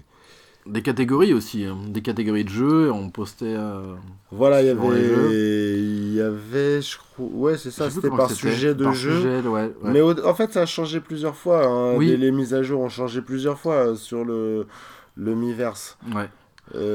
Euh, Sauf que ce qui était sympa, c'est que les gens euh, voyaient un peu tous ces messages, arrivaient à capter le type de personne. euh, par rapport au message, hein, on pouvait un peu capter l'âge ou Ouais, c'est vrai, ouais. Voilà, les goûts, etc. Puis parce qu'il y avait de rep- il y avait nos représentations, il y avait nos avatars qu'on voyait en fait annoncer le message euh, dit, Voilà. et c'était nos mi justement. voilà. Qui, on pouvait leur donner une émotion en plus, c'est ça. bah, Oui, là, voilà, l'émotion euh, triste, euh, pas content, content, ouais. euh, qui rigole, qui se marre ou normal. Et en, en effet, en fait, le, oui, comme tu disais, c'était par jeu.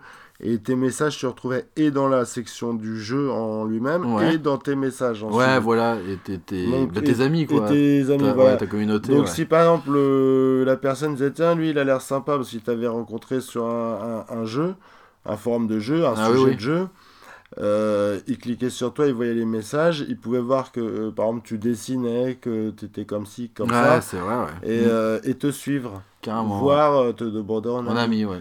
Voilà. Ouais, c'est vrai, ouais. Ça a été un pari assez fou au début. Beaucoup Ouais. de gens ont dit que ça allait pas marcher, que ils allaient avoir plein de problèmes, etc. Et Nintendo a très très bien géré leur, Mm. leur affaire. Euh, bon, hormis le fait qu'en effet, il y avait des, des administrateurs qui, qui s'occupaient euh, d'effacer donc la, plus, la plupart des messages. euh, Des fois, on comprenait Euh, pas trop pourquoi, hein, quand même. voilà, parce que bah, ça poussait loin le truc. Ouais, carrément, ouais. Entre en effet ceux qui allaient dire un gros mot et puis euh, l'incompréhension euh, de l'administrateur ou du robot qui allait. Oui, c'est vrai. euh, on pouvait se retrouver avec des messages effacés, on comprenait pas pourquoi. Voilà. Et cette plateforme communautaire était quand même vraiment magnifique parce que euh, vous jouiez, euh, je sais pas moi, par exemple, un, un Mario, un Mario 3D World, vous vous retrouviez bloqué. En fait, pouf, d'une d'une d'un- voilà, d'une touche, basculement sur la touche Home, hop, Voilà, dans Miiverse. Voilà. Vous pouvez même prendre en photo là, le passage où vous étiez Oui, parce bloqué. c'était un peu le concept aussi. C'était ça le concept, Voilà, c'était de partager avec les autres joueurs votre expérience de jeu pour que ceux-ci communiquent avec vous et euh, bah, vous peuvent vous débloquer sur un passage difficile et tout. Et ce qui était très très fort, c'est comme euh, la mablette était euh, donc tactile avec le euh, un stylet incorporé, ça c'est vrai on l'a pas dit, Mm.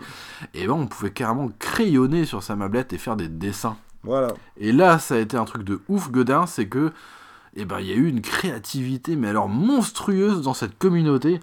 Ah, C'était impressionnant. C'était hein. magnifique, hein, comme quoi que chez Nintendo, ils Oh ont là. toujours eu. euh, ou même ailleurs. Mais, Mais oui, mais Il y a là, énormément de- de- de- d'artistes et de créateurs euh, dans, ces, euh, dans ces milieux. Bah ouais. Et euh, d'ailleurs, c'est c'est- c'est ce qui est dommage, c'est que je sais pas s'ils l'ont fermé en se disant tiens, ça marche pas forcément trop au niveau des jeux, mais que c'est plus euh, un espèce de Facebook qui s'exprime, on va dire. c'est vrai, ouais.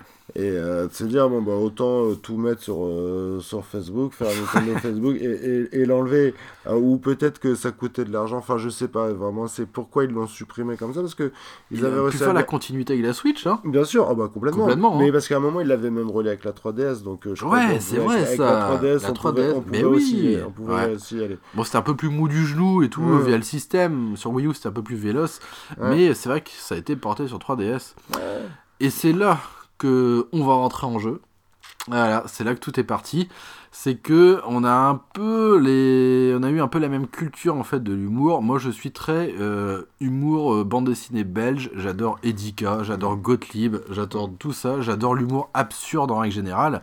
Et j'ai pas pu m'empêcher de dessiner des conneries, des trucs rigolos. Et Muffin de son côté, bah faisait pareil en fait. Et au fur et à mesure, bah en fait, on dit oh tiens, il est marrant lui, il a, a un truc. Alors on mettait j'aime, tu vois, par-ci par-là. plus ça allait, plus il y avait de j'aime sur les euh, sur nos BD, tu sais, nos petits dessins. Et, euh, Et des réflexions, et des des, des réflexions. commentaires. des Ouais, fois, des euh, commentaires, euh, ouais, Ouais. trop fort et tout. C'est trop con ce que t'as mis, enfin des trucs comme ça, tu sais. Et, euh, et en fait, c'est vrai qu'on on s'est rendu compte qu'on avait un peu le même délire et tout. Et au fur et à mesure, bah après. Le- le euh, co- ton côté punk, euh, moi j'aimais bien. Le côté marseillais. Ouais, ouais, ouais, euh, avec, un, avec, un, avec un mi-marseillais, parce que. Bon, Adri, hein, il est dans les Côtes d'Armor, donc euh, il s'était fait un petit peu bronzer quand même. Je trouvais, euh, moi, euh, j'étais pas à cet endroit-là à ce moment-là, je savais pas d'où il, d'où il venait. Je me suis dit, tiens, lui, il est marrant, c'est peut-être un Marseillais. En fait, pas du tout. Non. Et, euh, non, non. Un c'est- Marseille-Braise. Un. Un, un, Bretzeillet. Et euh, non, c'était un, humour un peu punk, euh, à, à vanner les administrateurs, euh, temps en temps à vanner un jeu. Ouais, à euh, troller assez de temps en temps aussi. euh. Oui, euh, Non, non, non, des, des, des bonnes réflexions. Ouais, parce que plutôt vrai, que de dire Mm. c'est génial, c'est génial, et puis l'autre il arrive, il balance un truc, mais c'est quoi, pourquoi à tel endroit c'est pourri cet endroit-là?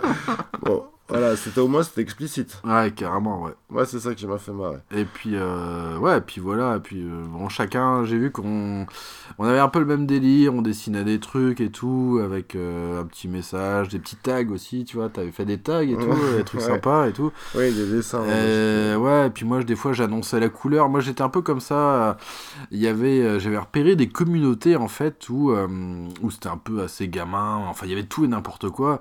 Et euh, bien arriver comme ça avec mes gros sabots dans la communauté Mario. C'était mon petit péché mignon.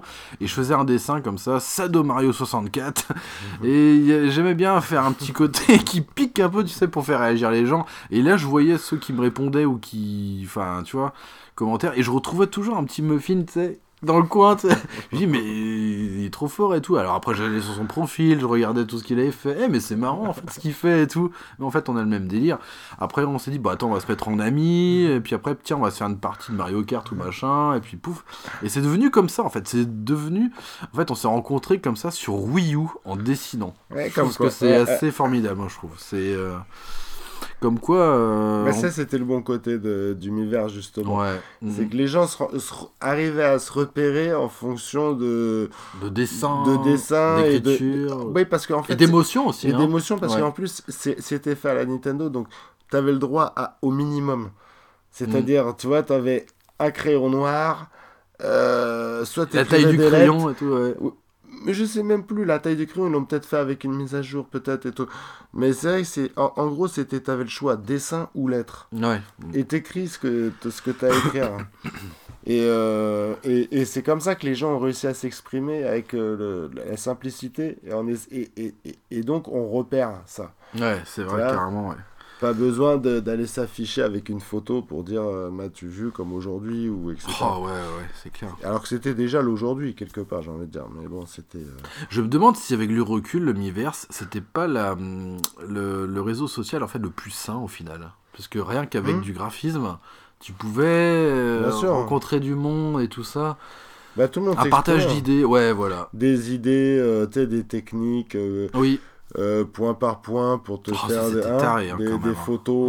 euh, ah ouais la vache il y avait du euh, talent Il y avait du talent, il y avait Ouais. énormément de, tr- de très très bons dessinateurs, Ouais. des, des, des idées qui te sortaient de là-dedans. Moi, je, ouais. ouais moi j'ai à, ri- à- à rire, hein, parce que même Ouais, des aussi, fois ouais. aussi, euh, on allumait limite la Wii U, des fois, même si on n'avait pas trop de jeux à faire, on se tâtait, on, s'ennuyait un peu, on pouvait aller voir sur Miiverse, juste voir ce que les gens ils dessinaient, etc. Et il y en avait qui avaient de très bonnes idées.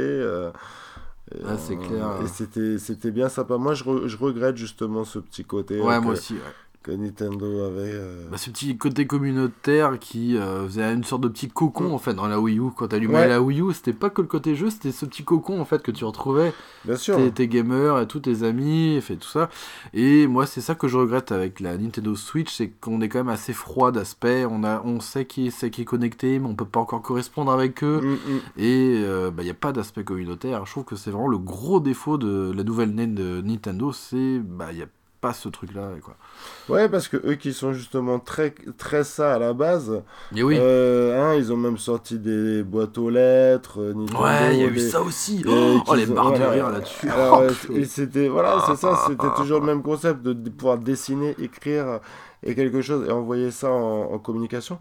Euh, PlayStation, ils ont euh, leur partie, euh, Ah oui, c'est vrai, euh, ouais. Y, donc on peut se rejoindre, se parler et ça pas besoin d'abonnement. Oui, ça c'est Donc bien. euh, on peut on peut se parler.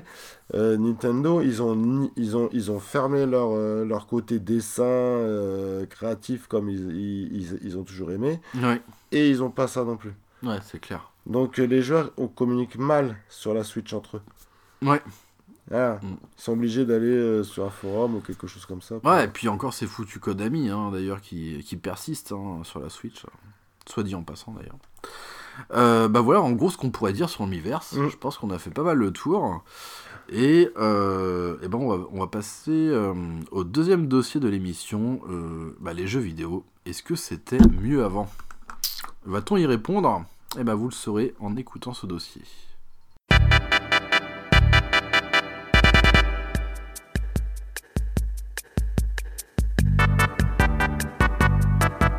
Alors le dossier de l'émission, les jeux vidéo, euh, est-ce que c'était mieux avant? Alors pour euh, tâcher de répondre à ça, il va falloir euh, parler un peu de notre euh, parcours vidéoludique, Muffin et à moi. Alors on va commencer un peu bah, avec Muffin, voir avec quelle console tu as commencé jusqu'à l'époque actuelle. Ouais, Qu'est-ce bah- qui t'a fait découvrir un peu ce, bah, le, le monde du jeu vidéo? Alors bah, le monde du jeu vidéo, moi ça a été. Euh... Game Watch d'abord? Alors Game Watch, ouais, ça c'est c'est clair. Ça j'ai j'ai eu ça, je devais avoir euh, déjà trop, à peine 3 ans. 3 ans, on m'avait offert euh, Popeye En Game Watch. en Game Watch. Ah ouais. Voilà. Popeye, ça venait euh, bon, tout juste de sortir, etc. Mon frangin, elle avait eu Mickey Mouse, je m'en rappelle. Donc c'était déjà euh, les licences euh, pour les enfants, euh, etc. D'accord. Alors c'était pas des, Ouais. c'est vrai que c'était des jeux électroniques. C'était qualifié comme tel Voilà. en portable. Chaque, euh, bah, comme tu dis, euh, par exemple le, le jeu Popeye, bah, c'était euh, bah, l'objet avec que le jeu Popeye quoi. Voilà, c'est ça. Ouais, Euh, ouais, ouais, c'était à l'époque des jeux électroniques où Les écrans, comment c'était? C'était non, c'était quoi? Comment ils appelaient le, ce type d'écran déjà? Bah, À cristaux ouais, c'est ça, ça. ouais. D'accord. Donc euh, ouais, c'est bon si ça on peut ouais voilà, si on l'incorpore dans les jeux vidéo en effet, bon bah ça c'est eu les premiers euh, Premier jeux- contact avec premier contact voilà avec euh, le D'accord. côté côté manette, on va dire. Ok. Et euh, Et, et, par la suite. du et coup en même temps parce que je me rappelle plus exactement mais je sais qu'il y avait euh, un Pong quelque chose comme ça euh, à la maison mais ça m'intéressait pas, j'étais trop trop trop jeune. Ouais. Et après, euh, moi, je me suis vraiment mis, c'est... euh, J'avais un grand frère et lui, il a eu, euh, en fait, à ce moment-là, il a eu une Inde télévision. D'accord. Voilà, De chez Mattel, c'est ça? De chez Mattel. Une télévision. Voilà, une télévision, voilà, une télévision. euh, et il avait ça, et il avait aussi un ordinateur Auric Atmos. Ok. Voilà, donc... euh, les- Ordinateur à cassette? C'était pas ça? Alors, au début, ouais, la cassette, c'était même nous qui rajoutions euh, un magnétophone. Ah oui, d'accord. Euh, à ça, parce qu'en fait, c'était un, un clavier, l'ordinateur était dans le clavier. Ok. C'était un peu les, les concepts à l'écran, à l'époque. Ok. Donc, euh, ouais, ça a été ça. On, bah, c'était, euh, tu sais, euh, on devait recopier des, des programmes Ah ouais, pour lancer le jeu. pour hein. lancer le jeu. Voilà. Et si tu avais un cassette, un magnétophone cassette, tu pouvais enregistrer ton programme sur la bande. D'accord. en effet, après, tu pouvais ressortir le lecteur cassette pour relancer le jeu, quoi. Ok. Donc ça, ça a été, euh, ouais, bah, euh, Laurie Catmos, moi, ça a été euh, des super souvenirs. hein. Ça a été euh, le Docteur Genius, enfin le manoir du Docteur Genius, le retour du Docteur Genius. Il y avait le mystère de Kike Kankwa. C'était que- quelle époque à peu près pour d'Or, situer euh, 80. ah, C'était le début des années 80, ouais. D'accord. C'était tous les débuts des années 80. C'était avant, avant que la NES sorte. Ok. Voilà, la NES, elle a dû sortir en 87, je crois. Du coup, après Et, la euh, télévision, enfin, et l'ordinateur euh, Akamos, comme tu dis, tu es passé à la NES après? Alors après, voilà, c'est ça. Nous, on a joué à la télévision euh, et à l'Oric jusqu'à bah, que la NES sorte. Quand la NES elle est sortie, voilà, ça. C'était le plongeon, quoi. Ouais, c'est bah, euh, le, le, jeu. quoi, le- le rêve. Là, ça Ouais. changeait, tout changeait. Graphiquement, les Euh, couleurs aussi. non Il y a plusieurs couleurs, du coup. Voilà, les, Mm. les couleurs, le- l'objet, L'objet, en Mm, lui-même. C'est clair. C'était classieux. hein. Euh, c'était classieux et puis c'était abordable parce que si par exemple tu voulais euh, un Amstrad à l'époque, bah c'est un ordinateur. Ah ouais, tu vois, vrai, ça. fallait, fallait, fallait payer cher. Surtout que souvent t'achetais l'écran qu'elle avec. Ah oui. Euh, là la NES elle est sortie, c'était abordable, c'était donc 1000 francs, l'équivalent de 150 euros. Enfin après l'équivalent, je, je dirais un peu plus, mais c'est 150 euros si on traduit ça en, en euros. Oui. Et, euh, et donc, euh, bon, assez cher quand même pour un jouet, Ouais. si tu veux, parce que à l'époque c'était considéré comme un jouet, Oui, c'est vrai. c'était pas euh, considéré comme un jeu vidéo en lot. C'était Oui. encore les, c'était les magasins de jouets en France qui distribuaient Ouais, ça. c'est vrai, ça. ouais. Mm. C'était, euh, c'était encore euh, tout, tout ça. Et euh, C'est vrai que c'est important de le souligner, comme tu le dis, que là, on était plutôt sur des produits destinés aux enfants, en fait. Voilà, Mm. c'était, c'était les produits destinés aux enfants. Ouais, parce que même déjà à l'époque des Game Watch, ils avaient, ils l'avaient créé plus ou moins pour les adultes, Pour ouais. qu'ils puissent euh, jouer discrètement comme ça dans le train, Ah ouais. euh, faisant croire que c'est une calculette. Mais finalement, les gamins, ils se sont vite retrouvés à le piquer euh, à leurs parents. Et finalement, derrière, ils ont ressorti une gamme plus colorée avec des licences ah oui. de jeux de dessins animés comme Disney ou Ah oui, ouais, d'accord, ou même Popeye ou etc que pour pour les pour les gamins parce que finalement voilà c'était plus eux qui jouaient quoi Ok. Et après cette euh, fameuse NES, du coup, tu ah bah après la NES euh, après ça a été euh, ça La grande sœur, la Super NES bah oui ça Ouais. tout a enchaîné après hein. Super NES etc donc après 64 même PS1 etc ouais Super NES c'était bon hein, tout le monde tout le monde se rappelle de la Super Ouais. Nintendo Mhm. Moi, je, je sais que je jouais au Sega chez, chez mes, mes copains et moi j'avais euh, du Nintendo. Ok, d'accord. Voilà. Donc j'ai eu mon expérience plus Nintendo que, que Sega. Ok. T'as eu quand même euh, euh, bah, du Sony, t'as eu de la PlayStation quand même aussi. Bien sûr. T'as ouais. suivi ce mouvement aussi. Mm. Euh, ça a été la dé- démocratisation de la 32 bits à l'époque sur support CD. Et tu as aussi fait un petit créneau chez Sega avec la Dreamcast aussi. Ouais. Ouais. Sacrée console d'ailleurs, la Dreamcast. super console. euh, Ouais, Dreamcast, carrément, ouais. hein. Ça, euh, Qui a, hum, tous les fans de Sega, ils te diront, euh, c'est c'est l'apothéose de, Ouais. de Sega. Carrément, ouais. C'est... Elle a pas mérité cette, euh, cette mort euh, prématurée, en fait, je trouve. euh. Ah Bah, bah ça, c'est l'arrivée de Microsoft. Ouais. Alors, il faut savoir que, euh, alors j'a- j'avais su ça comme info il y, a, il y a pas très longtemps, qu'il y a encore des jeux qui sortent sur la Dreamcast. C'est, c'est fou quand même. Bien hein. sûr, ah ouais, c'est encore. une- Je pense que c'est peut-être bien la console qui sort encore le plus de. Surtout de shoot. de, petits jeux indés, Ouais. etc. euh, euh, Bah ouais, carrément, ouais. ouais, il y a, il y a- il y a beaucoup. Et, bah tiens, comme on, on parlait euh, tout à Ah oui, l'heure. c'est vrai, de euh, Mother Mother Russia de- Blitz. Voilà. Ouais. Mm. euh, qui, euh, je me rappelle quand il m'avait dit, bon, bah ça sortira sur Steam et cerise sur le gâteau euh, sur Dreamcast. Ah oui, Ah, donc C'est déjà, ça veut dire que les mecs euh, lâchent pas le support. ouais, carrément, Encore, ouais. euh, C'est fou, hein. il y a quand même une, une- un, un- un amour des développeurs quand même pour cette console au final, hein, Mm. qui, qui perdure jusqu'à et- aujourd'hui. Et, et des fans et des joueurs aussi, parce Oui. que quelque part, non, mais c'est une super console. Et puis, euh, pratique à tout point de vue. Non, non, Ouais. la, la- la Dreamcast, on sait tous que. Avec son petit euh, VMU qui était une carte mémoire et qui faisait Ouais. un petit jeu justement en bah, cristaux liquide aussi un peu. Ouais, c'est ça, c'était c'est- c'était ça. Ouais, ouais, exactement. Carrément, ouais. Du coup, tu as suivi bah, voilà, la, la mouvance, cette évolution des, des consoles, Voilà, et euh, jusqu'à aujourd'hui avec euh, PS4, la Nintendo PS4, Switch. Quoi. Switch, voilà, Voilà. Parce que bon, Xbox, non, mais euh, Ouais. je connais, mais. D'accord. Et euh, c'est vrai qu'on avait omis euh, de parler de ça bah, au début, Mm. voilà, au début de l'émission, et ce qui euh, va nous permettre d'enchaîner un peu sur euh, bah, ce que tu fais en fait. Euh, et ce pourquoi aussi tu es dans l'émission, malgré qu'on s'est rencontrés via le c'est euh, que toi, Muffin, en fait, tu customises en fait des consoles, quoi. Ouais, voilà, entre autres. Ouais, un petit peu comme pas mal de gens, mais c'est un petit peu créé, quoi. Ouais, le, voilà, le- ouais. le but, c'est c'est de s'amuser. Autant, euh, Euh. comment dire, euh, visuel que euh, architectural, on pourrait dire même. Parce qu'il y a certaines Ouais. consoles que tu peux... Ah ouais, tu peux complètement changer la forme, comme tu peux faire qu'une simple peinture. Voilà, ouais. un dessin, des, rajouter des lumières, faire les modifications qu'aujourd'hui on connaît bien pour chaque console, que ce soit les dézonages, etc. Exactement, ouais. Euh, Et je me rappellerai d'une de tes créations qui m'avait euh, tapé dans l'œil, c'était une euh, NES modifiée euh, aux couleurs de Mario.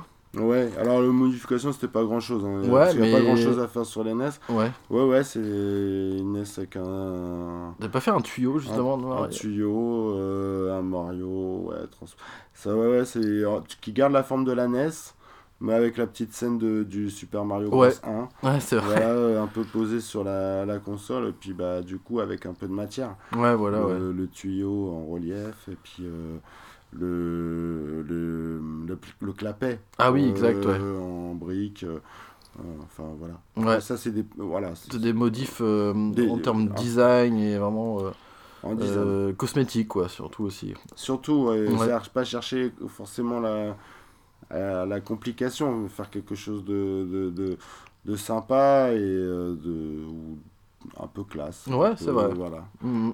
Faire quelque chose de, qui, qui, qui plaît à tout le monde. Quoi. T'en avais fait une avec des lumières justement, c'était pas avec une euh, de. Metroid ou t'avais pas fait quelque chose comme ça ouais, il y y a des GameCube mais Metroid ou, Ah oui, ou Mario Kart avec des lumières, mais ça, c'est les petites modifications euh, qui, qui se fait facilement. d'accord. C'est ouais, rajouter des lumières, euh, euh, une. euh, Si, il y avait la prise HDMI qui était intéressante. Ah oui, Sur les, les GameCube, rajouter l'HDMI sur, sur la GameCube.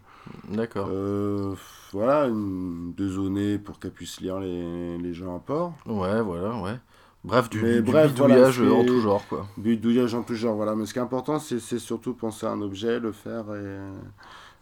voilà. C'est vrai, on s'est un peu. euh, Et faire parler ta créativité euh, avec l'objet, avec ce que tu peux lui apporter, euh, dans, pour une Ouais. seconde vie presque. hein. Ouais. Mm. Ouais, pour, bah, c'est, oui, c'est une seconde vie. Hein. Ouais. Tout est reparti. Hein, là, là.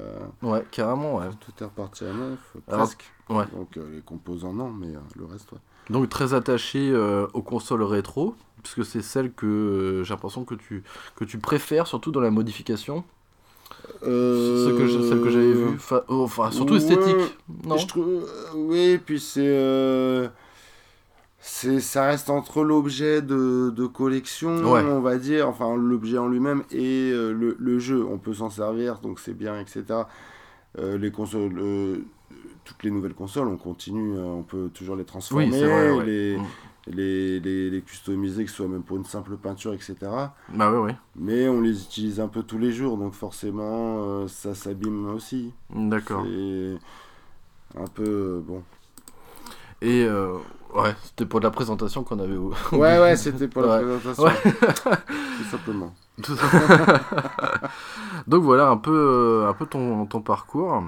Euh, donc moi je vais, euh, je vais raconter un peu brièvement le, le mien qui va vous permettre un peu de, de comprendre en fait ce- notre point de vue sur ce, sur ce dossier.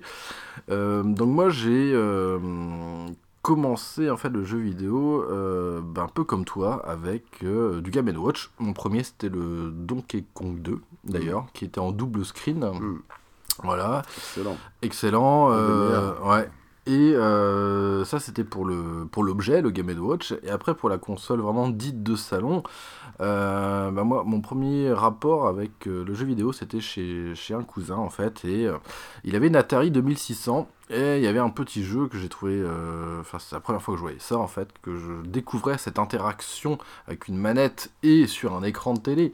Quand on est gamin, c'est vrai que c'est tout nouveau de voir qu'on peut euh, mettre autre chose que euh, le JT, que des dessins animés, que d'un film sur un télé. On peut mettre un jeu quoi et être interactif. Et ça, c'est vrai que c'était, été une grosse claque pour moi l'Atari 2600 qui était ma première console après que j'ai eu un, Noël et j'ai passé de très beaux jours dessus.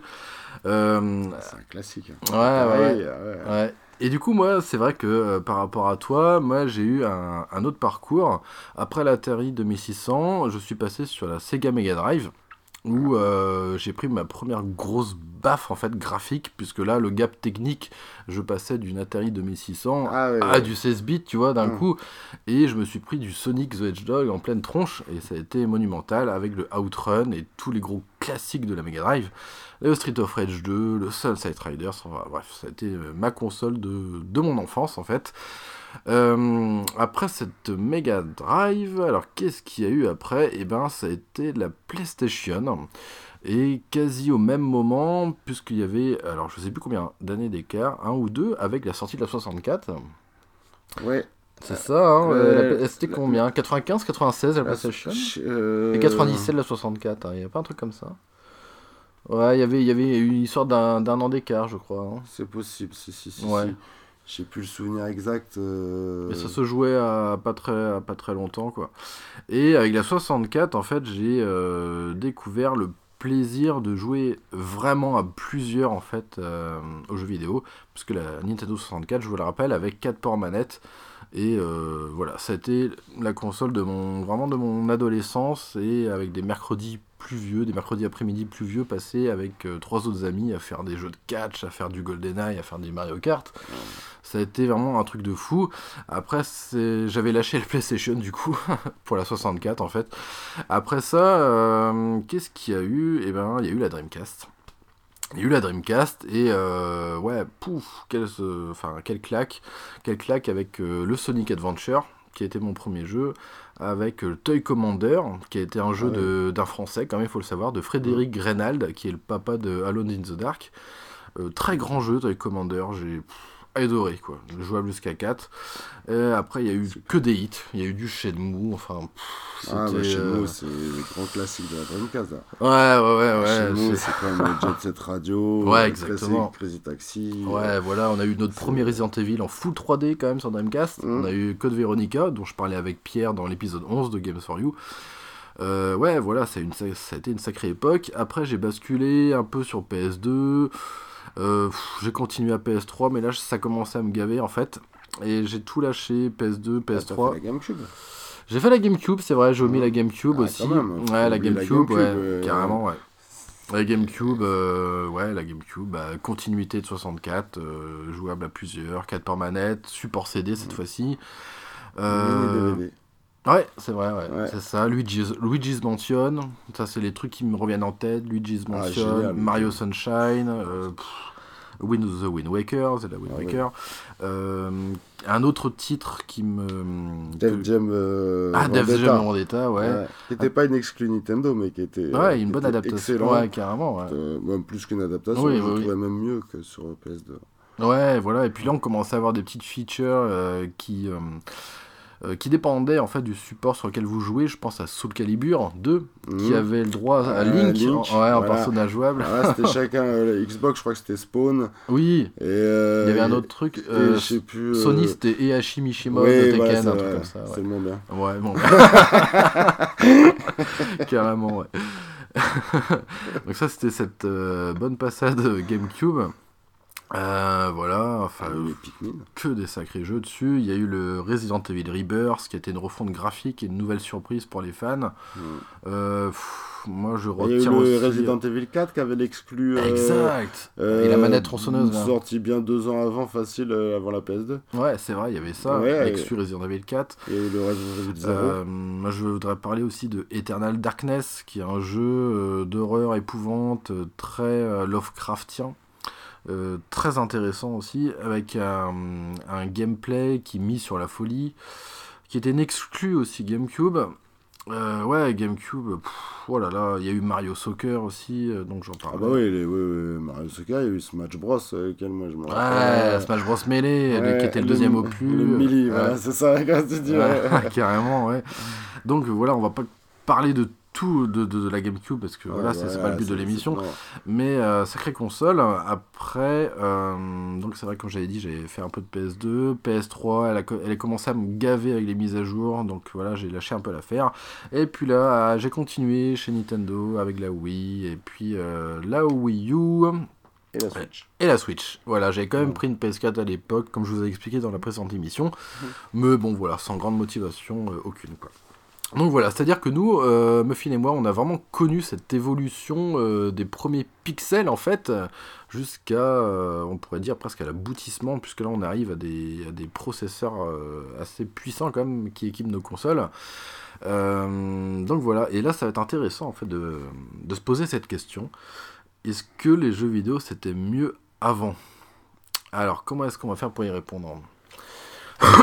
Il va falloir euh, essayer de mettre de côté, euh, euh, comment dire, bah, nos émotions premières, en fait, peut-être nos affinités avec plusieurs consoles, plusieurs titres ou non, essayer de rester objectif.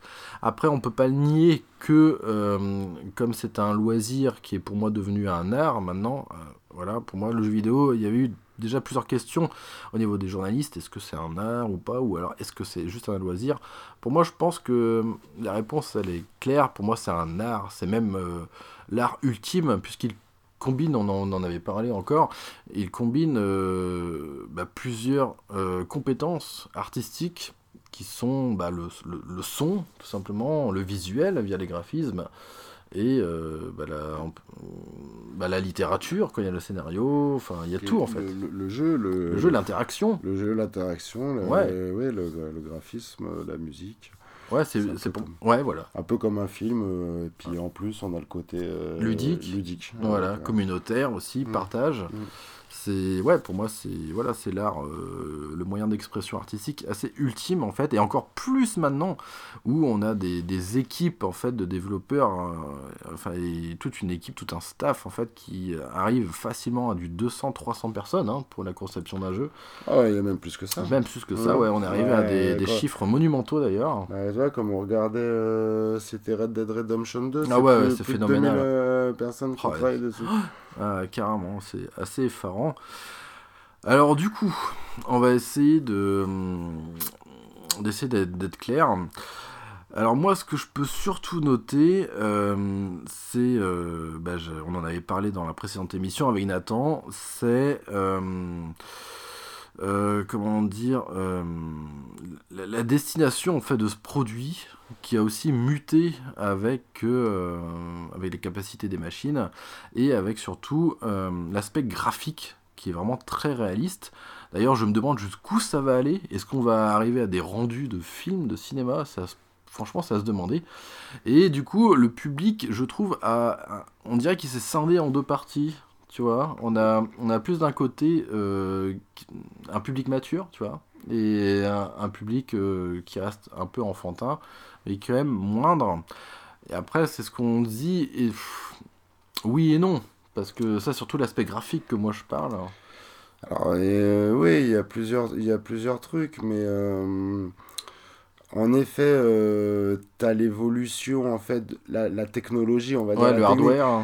qui va, et même, même dans, dans l'art, dans le, Oui. qu'on peut appeler software ou n'importe Oui. quoi, mais ce que je veux dire, c'est que l'évolution technique intéresse énormément l'homme. Ouais, Donc on, on- là, on, on essaie de faire des réalités virtuelles pour que même un jour, on n'ait plus besoin de mettre les lunettes Mm. pour pouvoir interagir et s'y croire. Dans, parce que en fait, c'est c'est le fantasme de l'homme. C'est l'immersion aussi. L'immersion, Ouais. voilà. Et et tu as aussi ce côté aussi de simplicité du jeu, c'est-à-dire de de, de pouvoir euh, s'évader, enfin tout simplement comme euh, un jeu de société ou un Oui. jeu des échecs ou les dames, Oui. voilà, c'est un jeu, voilà. Donc tu peux avoir aussi euh, plusieurs chemins euh, en direction euh, dans les jeux vidéo. Et Aujourd'hui, ça devient très vaste. Oui. Ça devient beaucoup plus vaste puisqu'on on y incorpore beaucoup de choses, on y, apporte, on y incorpore des technologies, plus en même temps la technologie elle qui évolue. Oui, c'est vrai. euh, alors qu'avant, bon, on va dire, ouais, d'accord, c'est devenu des pixels, euh, Mm. euh, un peu des, des, des polygones, et puis après les polygones, ils s'a- ils s'affinent. Après, ça devient presque de l'image de synthèse, comme on Oui. peut voir dans les, les Red Dead Redemption 2 ou Resident Evil 2. De remake, ouais. Les remakes, Ouais. oui, oui, bien sûr. On voit bien que là, il commence un peu à s'approcher plus en plus euh, graphiquement du, du réel. Oui, on cherche, on ouais. cherche ça, Ouais. en fait. Voilà. Et en même temps, tu as une autre vague qui va continuer à développer euh, le pixel, euh, les jeux à l'ancienne. C'est vrai, euh, ouais. et, et, et parce que ce qu'on veut, c'est du ludique. Simplement s'éclater. Alors, les jeux de téléphone, comme les, ou les puzzles, euh, les Candy Crush et compagnie, Ouais. c'est pas pour rien que ça, ça, ça cartonne. Oui, Ça cartonne, alors pourtant, graphiquement, c'est pas. c'est tellement accessible que. Et c'est accessible. Ouais. Voilà, donc faut. Ça dépend dans quel sens tu parles de jeux vidéo. Ouais, ouais, ouais, c'est clair. Après, comme tu, tu parles de smartphone, justement, et euh, les smartphones ont été un moteur euh, monumental, en fait, pour euh, euh, agrandir, en fait, cette, euh, ce loisir, tout simplement, euh, à toute la population, quasiment. Puisqu'il y a des milliards et des milliards de smartphones euh, qui sont, enfin, que les humains possèdent. Mm. Et euh, ça a démocratisé tout ce, tout ce, bah, ce, loisir. Et, et ça que je me dis, euh, avant on, on paraissait un peu neuneux, si tu veux, ah tu joues aux jeux vidéo, gna gna gna gna. Mm. Mais là c'est devenu tellement dans la vie courante de tous les jours, on peut même plus y échapper, je veux dire. Quelqu'un qui a un smartphone, il, enfin, il va forcément être tenté justement comme Aujourd'hui, tout le monde Ah, joue. ouais, voilà, non mais c'est ça. Voilà, ouais. tout le monde joue. Tout le monde a un petit truc, Ouais. même euh, euh, sur Facebook. Même un sudoku ou un truc comme ça, Voilà, euh, voilà n'importe quoi, un petit truc. Je vois. euh, même ma mère, euh, s'y est mise. Ouais, c'est vrai. ouais. Sur un ordinateur, euh, un petit jeu. voilà, ça, si, tout, tout le monde, tout le monde joue à un petit truc. Vraiment, Ouais, carrément. ouais. pratiquement. Bah ouais, ouais. Et euh, du coup, ça, ça a muté, parce que comme tu dis, euh, des réseaux sociaux euh, proposent leurs leur, leur petits jeux, justement. Ça veut dire que on, ce n'est plus les, les, les, les- grandes marques en fait de notre enfance qui ont été et que sont encore bah, Nintendo, Sega et puis Sony après avec la, la PlayStation, avec Xbox aussi qui arrive dans la course. Ce n'est plus seulement ces, ces grands noms en fait qui sont détenteurs de ce produit et, euh, et ben c'est tout le monde en fait, c'est ça qui est, un, qui est un truc de fou. C'est-à-dire que le jeu vidéo est aussi libre comme un électron, c'est-à-dire que n'importe qui peut programmer. On a une vague d'indés qui est absolument monumentale hein, en Mm. plus en ce moment. Sur Switch, c'est devenu leur, leur plateforme de favorite d'ailleurs. On n'a jamais eu autant de jeux sur une console. Avant, c'était la PS Vita d'ailleurs. Que j'ai omis de parler d'ailleurs, pour le coup. Mais après, on n'a pas pu parler de toutes les consoles qu'on avait fait, parce que voilà. Mais euh, et ouais, tout ça, ça a fait que euh, le jeu vidéo a muté. Et il continue, il est en, il est en perpétuelle évolution parce qu'il se cherche aussi quelque part. Ce n'est pas un produit qui est fini en fait à la base. C'est pas comme la littérature où le livre il est là, pouf, c'est concret, tac tac. Le jeu vidéo, on sait pas jusqu'où ça va aller en fait aussi. Dans l'écriture, quelque part, euh, ça évolue aussi. Dans certaines personnes, tiens, je prendrais dans un type de thriller, par exemple, ou quoi. C'est vrai que c'est autre chose qu'il y a quelques années. C'est mieux, mieux écrit. Euh, les films ont emmené aussi, euh, enfin l'écriture a emmené au film, Ah oui, oui. au film, Mm. et les, les films ont ramené euh, aux autres arts aussi comme ça. Ouais, c'est vrai. Et euh, je pense que c'est comme ça que ça a évolué. euh, Après, outre le fait de l'écriture, en parlant simplement de l'objet, le livre, tu vois, le livre, il est conçu, tu vois, il est immuable, il a été conçu, il- enfin, il sera, sera toujours un livre. Mais le jeu vidéo tel qu'on l'a connu, tu vois, il a, il a pas pu rester qu'un seul. Par exemple, un Game Watch, tu vois, il a évolué, il a... Tu vois ce que je veux dire? L'objet en lui-même, il évolue continuellement, outre, le, outre euh, sa faculté d'être ludique et, euh, et cet intérêt culturel. euh, il évolue. Tu vois, par exemple, il y a eu l'annonce de Google Stadia, c'est un truc de fou, tu vois. On va, on va, on va encore arriver dans d'autres sphères du jeu vidéo avec du dématérialisé, on n'aura plus de rapport avec, sa, avec l'objet, avec la console. Et c'est cette Hmm. mutation aussi qui est, qui est assez inédite par rapport à d'autres objets culturels. Bah, pour l'instant, euh, il y a encore beaucoup de styles euh, auxquels justement on jouait euh, presque dans les débuts des jeux vidéo ou dans, dans, les, dans les débuts de bons jeux vidéo, on va dire, les premiers vraiment, on commençait à voir ce qu'était un personnage, etc. Euh, beaucoup de gens euh, reviennent quand même euh, dans Aux origines. aux origines. Ouais. Mhm. Et ça veut dire que c'est des, des, des types de jeux. Alors, est-ce qu'ils vont se perdre ou pas?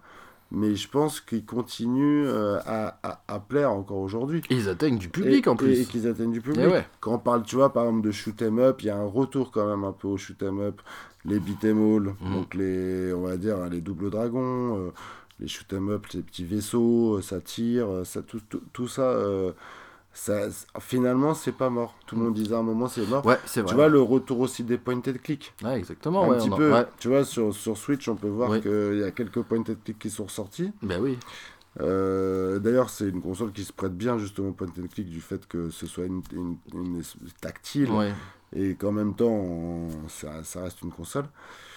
Euh, voilà, il y a tout un, un, un tas de jeux qui existaient dans les années 90 Qui ressurgissent qui maintenant. ressurgissent, voilà, qui avaient un peu disparu dans Ouais, les années vrai. 2000 Ouais. Mhm. euh, avec 2-3, on va dire, sur Survival, et qui reviennent maintenant aujourd'hui un peu plus. Ouais, c'est vrai. Euh, Tel quel ou même relifté et tout pour le coup. Alors, t'as as soit les, voilà, soit les reliftés, Ouais. ou on va te ressortir même sur le shop euh, des, des, des jeux d'avant. Shadowgate, on en parlait. Voilà, alors, ah oui, voilà, non, mais des jeux même, de et même textuels. Ouais.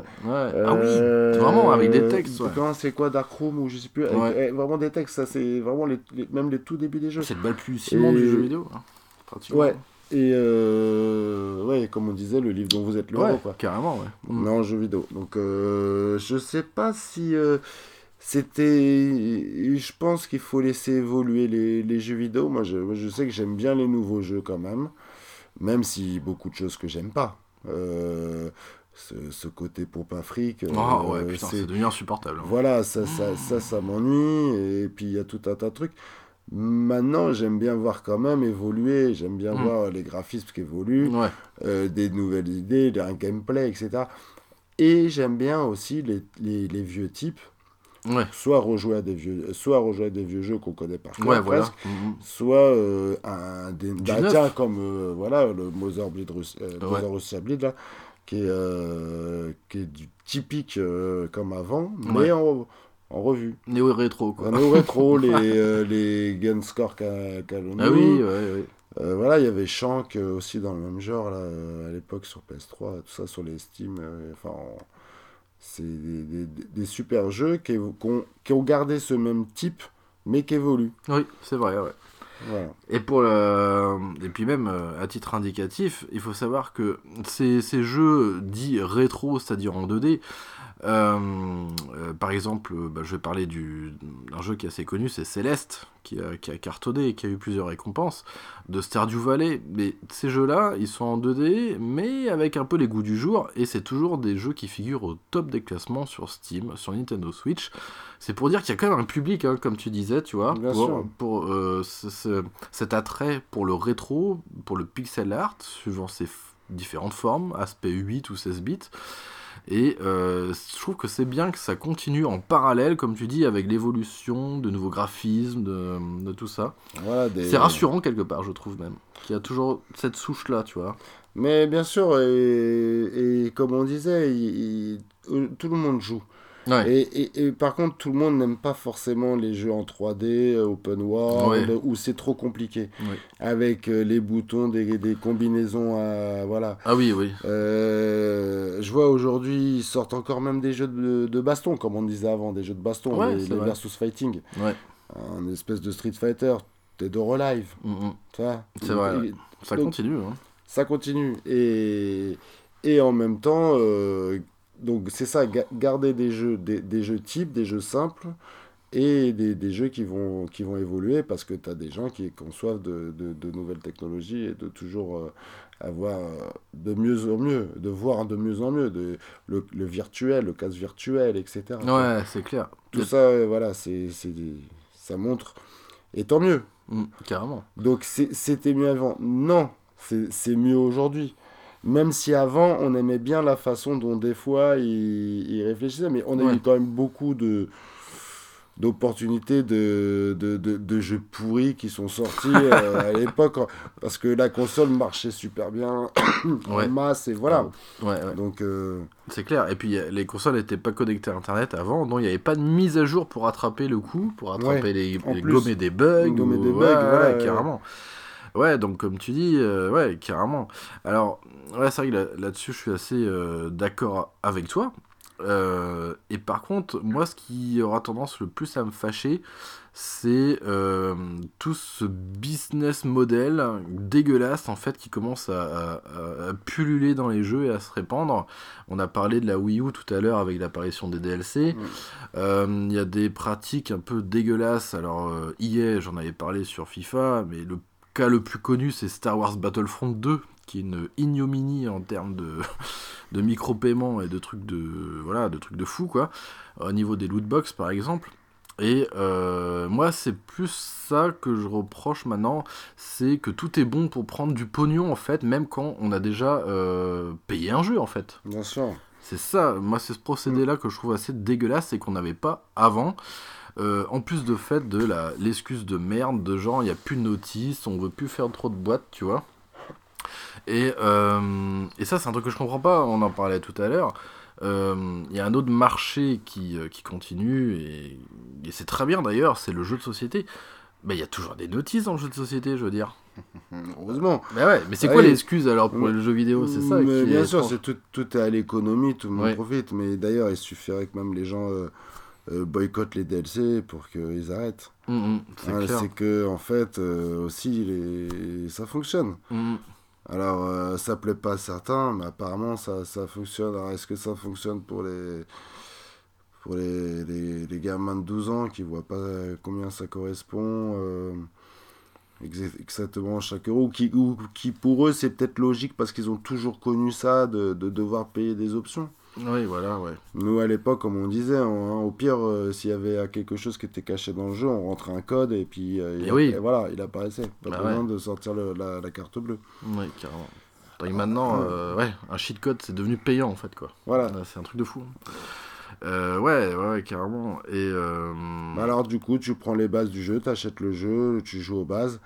Bon, si maintenant tu veux faire durer ton jeu, tu peux rentrer dans le concept de DLC. ouais, Pourquoi pas euh, racheter aller des cartes supplémentaires quand le mais quand le jeu est- a déjà été est, est déjà assez long Mm, mm. quand le jeu on a passé assez de temps dessus mais qu'on en redemande quand même ça peut, ouais. des fois allez Ouais, bon chacun ça, peut passer mais quand le jeu on sent qu'il a été raccourci pour pouvoir le compléter avec euh, Ouais, ça j'apprécie pas c'est clair. Alors en plus, les DLC, euh, avant cette mode-là, il y avait ce qu'on appelait les add-ons. Je sais pas si tu te souviens. si si mais- Où, euh, franchement, pour le coup, ça passait un peu plus parce que c'était vraiment une extension au jeu, quoi. C'était vraiment un gros pan de l'histoire, Bah. généralement, qui était rajouté en annexe, tu vois. et puis souvent qui était vendu en boîte Ouais, en plus, Voilà. ouais, ça se justifiait. euh, moi, je on se rappelle par exemple le Red Dead Red Dead Redemption en Avec fait des zombies, ils là. avaient voilà le le Nightmare ouais. Et on pouvait l'acheter donc et neuf à l'époque, euh, c'était 19 euros. Oui, voilà, et ça, et il y avait quand même un mode aventure. Ouais. Et en plus, ça nous permettait de jouer en ligne avec les autres. Mm, mm. Donc, euh, Ouais, c'était une annexe à voilà. l'univers euh, créé de base, quoi. Bien ça, sûr. c'était intéressant, ça, par contre. bah voilà, le genre de. Voilà, comme tu dis, add-on. Qui Add-on, ouais. Ah, Ouais. c'est pas non plus le DLC, t'es obligé de la- presque de l'acheter pour pouvoir quoi, jouer. Un petit peu comme les abonnements internet pour euh, t'obliger à jouer en ligne. Tu vois, Ouais. ça, ça, c'est bon, tout ça. voilà. Ouais, ça, c'est ça, ça Mm. passe toujours un peu difficilement. Et en plus, pour la petite histoire, il faut savoir que tout ce qui est DLC et tout ça, il n'y a pas que sur les jeux vidéo que, euh, que ça pullule. Euh, Il y en a énormément euh, dans les jeux de société aussi, il faut le savoir. Il y a beaucoup de jeux de société. Alors, un de ces quatre, je vous en parlerai. Euh, ouais, ça- il n'y a, pas que là-dedans qui, a- qui arrive ça. Euh, après, est-ce que c'était euh, mieux avant? Hmm, Moi, je sais, je sais pas trop. Euh, moi, ce que j'aime bien, c'est, comme tu dis, c'est qu'on a quand même des jeux, enfin, correctement finis, même s'ils sont pas finis à leur date de sortie. Généralement, ils sont corrigés avec Mm. des patchs, avec des mises à jour. Voilà. C'est vrai qu'à l'époque, si ton jeu, bah, sur ta cartouche était buggé, bah, c'était foutu. Il était buggé, de toute façon. Bah. Il, il restait buggé. T'avais Oh. pas d'autre moyen de. Ouais, voilà, De ça, c'est de- vrai, mais je trouve qu'il y a comme, en règle générale, plus de, de travail de, de testeur, j'ai envie de dire. Qu'il y avait plus, voilà, ce travail-là. Aujourd'hui, j'ai l'impression qu'il est moins testé le jeu. Ouais. Mm, mm. Tu vois, et donc euh, on prend moins le temps, Ouais. et donc du coup, euh, c'est pour ça qu'on est peut-être obligé de le, le refinir euh, une fois déjà sorti. Ah oui, oui. Tandis qu'avant, il y avait quand même ce travail de. Il fallait pas se louper quoi. Bah voilà. Parce que dès qu'il Mm. était, le jeu était lancé, paf dans le commerce, ça y est, ah banco, voilà, c'est fait quoi. Et Et euh, alors, en règle générale, c'est ça. On était. euh, on... bon, on était. Bon, faut- après, c'est c'est ça, c'est comme on disait. Aujourd'hui, ce qui est bien, c'est qu'on peut jouer aussi avec les jeux d'avant. Ouais, Donc, par exemple, même euh, ton gamin, tu veux le faire jouer à, à des jeux simples et d'une console qui n'est pas connectée à Internet, forcément ou quoi, tu peux. C'est Et donc, ça, bon, alors voilà, est-ce que c'était mieux avant ou pas Avant, euh, avant, on aimait ça. Maintenant, aujourd'hui, on est peut-être devenu plus difficile. Je sais pas. ouais, ouais, ouais, c'est clair. Après, euh, nous, on est un peu les garants de cette euh, ancienne époque, on pourrait dire maintenant, puisqu'on a connu euh, bah, le jeu vidéo, le, le- le produit, enfin le, le jeu type, c'est-à-dire avec sa boîte, avec son packaging, avec son livret, oui. avec toute cette chose, tu Ah, vois. par contre, le packaging était mieux avant. Oui, carrément. Mais c'était. euh, en fait, il n'y avait pas que le produit numérique, en fait. C'est ça que j'aimais bien avant. C'est que tu avais déjà le, le truc, tu vois. Ouais, l'objet. t'as- l'objet, bah, c'est ça, hein, comme un disque vinyle ou un CD euh, qu'on achète euh, oui. plutôt qu'on l'a en téléchargement. euh, voilà, c'est. Ça faisait moins froid d'aspect que, que maintenant, où tu l'as, pour le coup, par exemple sur Steam, en version numérique, tu Ouais, vois. bien sûr. Avant, déjà, avant de jouer à, à ton jeu, bah, tu avais le plaisir, en fait, déjà de découvrir. découvrir. Ouais, de découvrir. Et t'avais souvent une notice avec des illustrations Ouais. qui te mettaient déjà dans le jeu. Par même exemple, des petites bon, bandes dessinées, des fois. et souvent, voilà, quelque, un peu, et souvent, au moins, au, au moins des dessins. Ouais, carrément. Et euh, de belles couleurs, une belle boîte. euh, voilà, on se rappelle des belles boîtes Sega bien dures. euh, faire son euh, cassette vidéo, euh, ça faisait super chouette. Ou des boîtiers fragiles de la Dreamcast. Ah, ou des ça c'est ouais, Et la après- PlayStation la aussi. PlayStation, oh la ouais, bah vache, oui, ouais. ouais. Bah, tout ce que voilà, ça servait au boîtier CD. Ouais. Ouais, carrément. Et euh, ouais, bah c'est vrai que moi, je, je sais pas trop quoi dire là-dessus. Euh, J'aurais tendance à, malgré tout, à préférer peut-être maintenant, en fait. euh, après, surtout avec la, la Switch. Comme, euh, enfin, qui, qui permet justement cette possibilité de, de jouer à tout un tas de paquets de jeux euh, indés, euh, aux valeurs rétro 2D ou non, en fait. euh. Et c'est vrai qu'on a vraiment de tout en fait au final. On a vraiment de tout. On est souvent obligé de passer par le dématérialisé par contre, ça c'est le petit bémol. Ouais. C'est qu'on a du mal à réclamer des versions boîte. Et il y a un truc qui m'a choqué, ça faut que je dise ça, c'est que sur un, un forum d'un site de, de jeux très connu en fait, il y avait... Il y avait quelqu'un, il y avait une news en fait d'un jeu, alors je sais plus trop lequel que c'était, mais c'est euh, un jeu euh, qu'on appelle, qu'on qualifie de AA, c'est-à-dire on n'est pas sur du triple A, mais on, on est un peu sur du milieu de gamme, tu vois, en, en termes de jeu, de coût de développement et tout. C'est ce- le genre de jeu un peu comme Vampire sur PS4 qui, euh, bah, Vampire euh, sur PS4 qui a eu sa version boîte, mais là en l'occurrence ce, jeu dans lequel je voulais parler, il, méritait sa, version physique quoi, c'était sûr. Et t'as un gars qui, dit dans, en commentaire, ouais bah pourquoi la version physique? Et t'en as un autre qui lui dit fétichiste. Et euh, après un autre qui lui répond, putain maintenant à notre époque on est obligé de pleurer pour une édition physique quoi. Ouais, ouais, ouais, Et c'est vrai que c'est ça, et d'où le succès aussi du site, on en parlait, de PlayAsia, qui est un peu le, le, le dernier rempart pour fouiner, pour trouver ces éditions euh, physiques aussi de certains jeux. Voilà, il y a plusieurs trucs. Il y a qui font, plusieurs trucs il y a aussi, Limited Run, etc. Mais, mais c'est vrai que, en, en effet, parce que tu as, beaucoup de gens qui apprécient pas encore ça, qui, qui veulent pas acheter. Alors, déjà, pour plusieurs raisons. Déjà, euh, Gain de si- classe, peut-être aussi. Euh, non, mais de, de, de le vouloir. euh, alors, euh, c'est d'ailleurs, moi, mes gains de place, ça, c'est pour le télécharger, c'est l'unique raison. Hmm. Parce que d'un autre côté, il faut quand même avoir euh, du coup un, un stockage, donc un disque dur ou quelque chose Ouais. en plus, ou rajouter des cartes SD ou je ne sais quoi. Euh, si ton jeu, tu t'en veux plus, tu veux le revendre ou le donner, ou tu peux pas non plus Mm. en téléchargement. Euh, et puis, bah, comme tu disais tout à l'heure, le côté objet. Donc, Ouais. euh, avoir euh, la, la pochette, tout ça. Je crois qu'il y a beaucoup de gens encore qui, qui, qui, qui veulent ça. Ouais. Euh, les, les CD, c'est pareil, elles demandent à des fans de, de musique de, de tout avoir en téléchargement. Mm. Ça, ça va être Ouais, dur. ouais, carrément, ouais.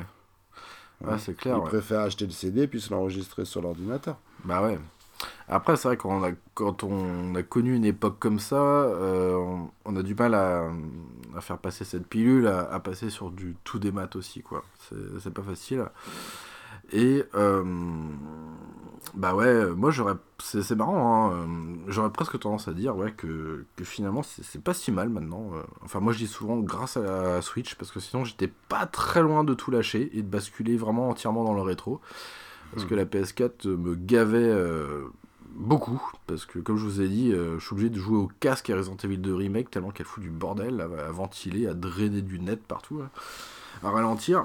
Mais euh, ouais, mais je pense que, comme c'est un. Comme on dit, on n'est pas encore dans ce produit fini. C'est un. Voilà, c'est un, un loisir, un art qui évolue. On se demande jusqu'où ça va aller au final. Et ça reste assez excitant au final. Ouais, Quand même, je- je pense.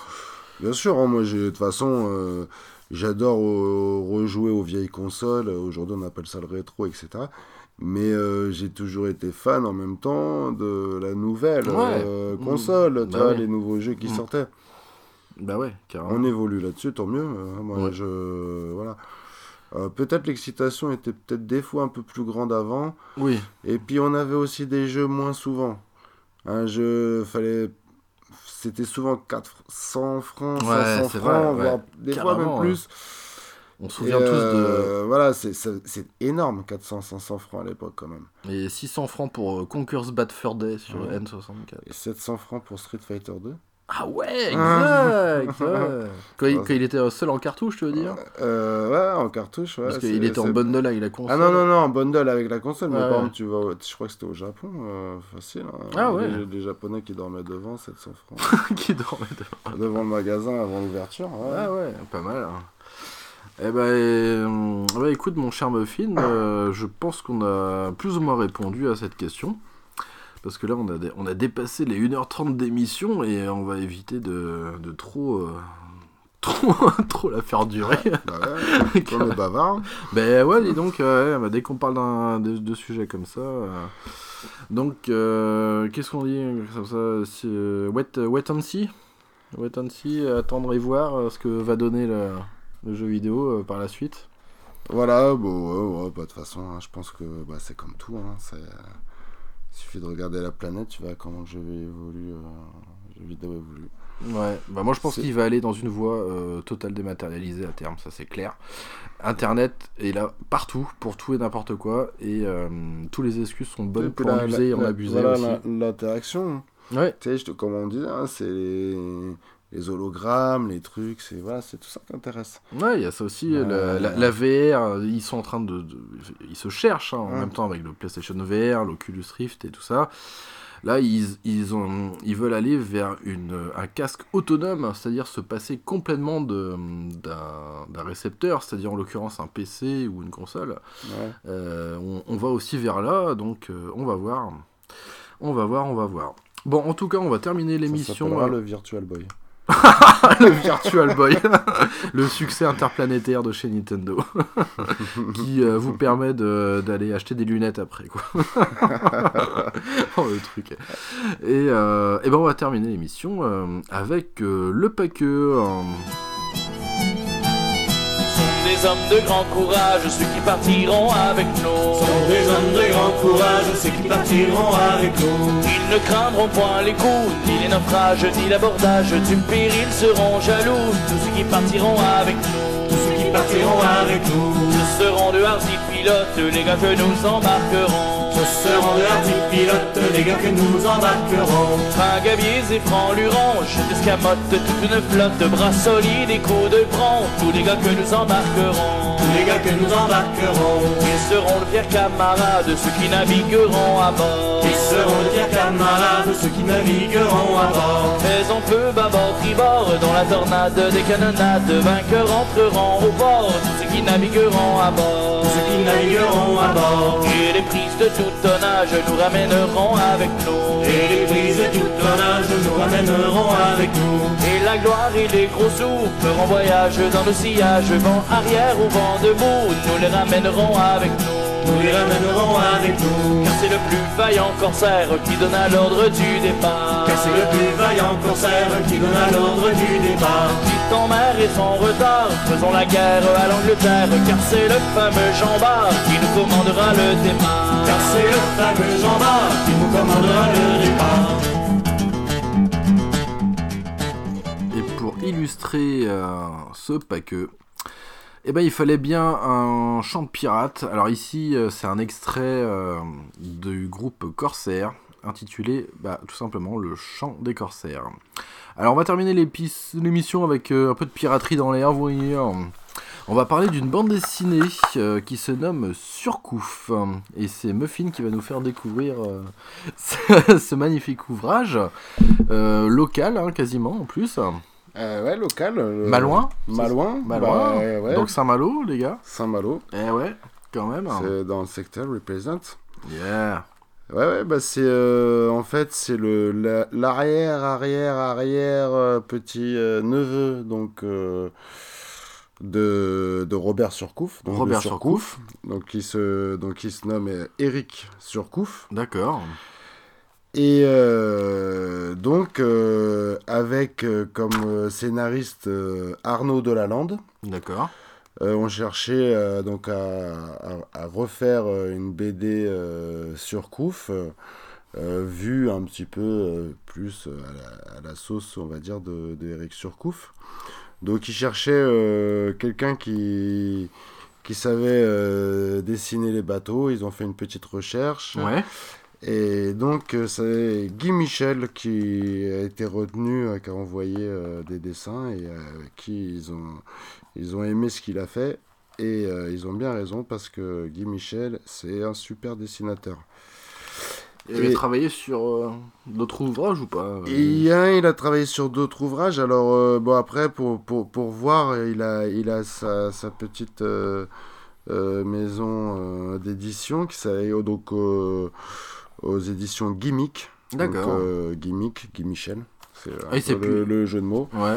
voilà. Et, Ah, il y a euh, deux éditeurs. oui, c'est ça, deux éditeurs. alors, hein, il y a- alors, il y a deux éditeurs pour Surcouf parce que, bon, pour l'instant, ils ont sorti euh, trois tomes. D'accord.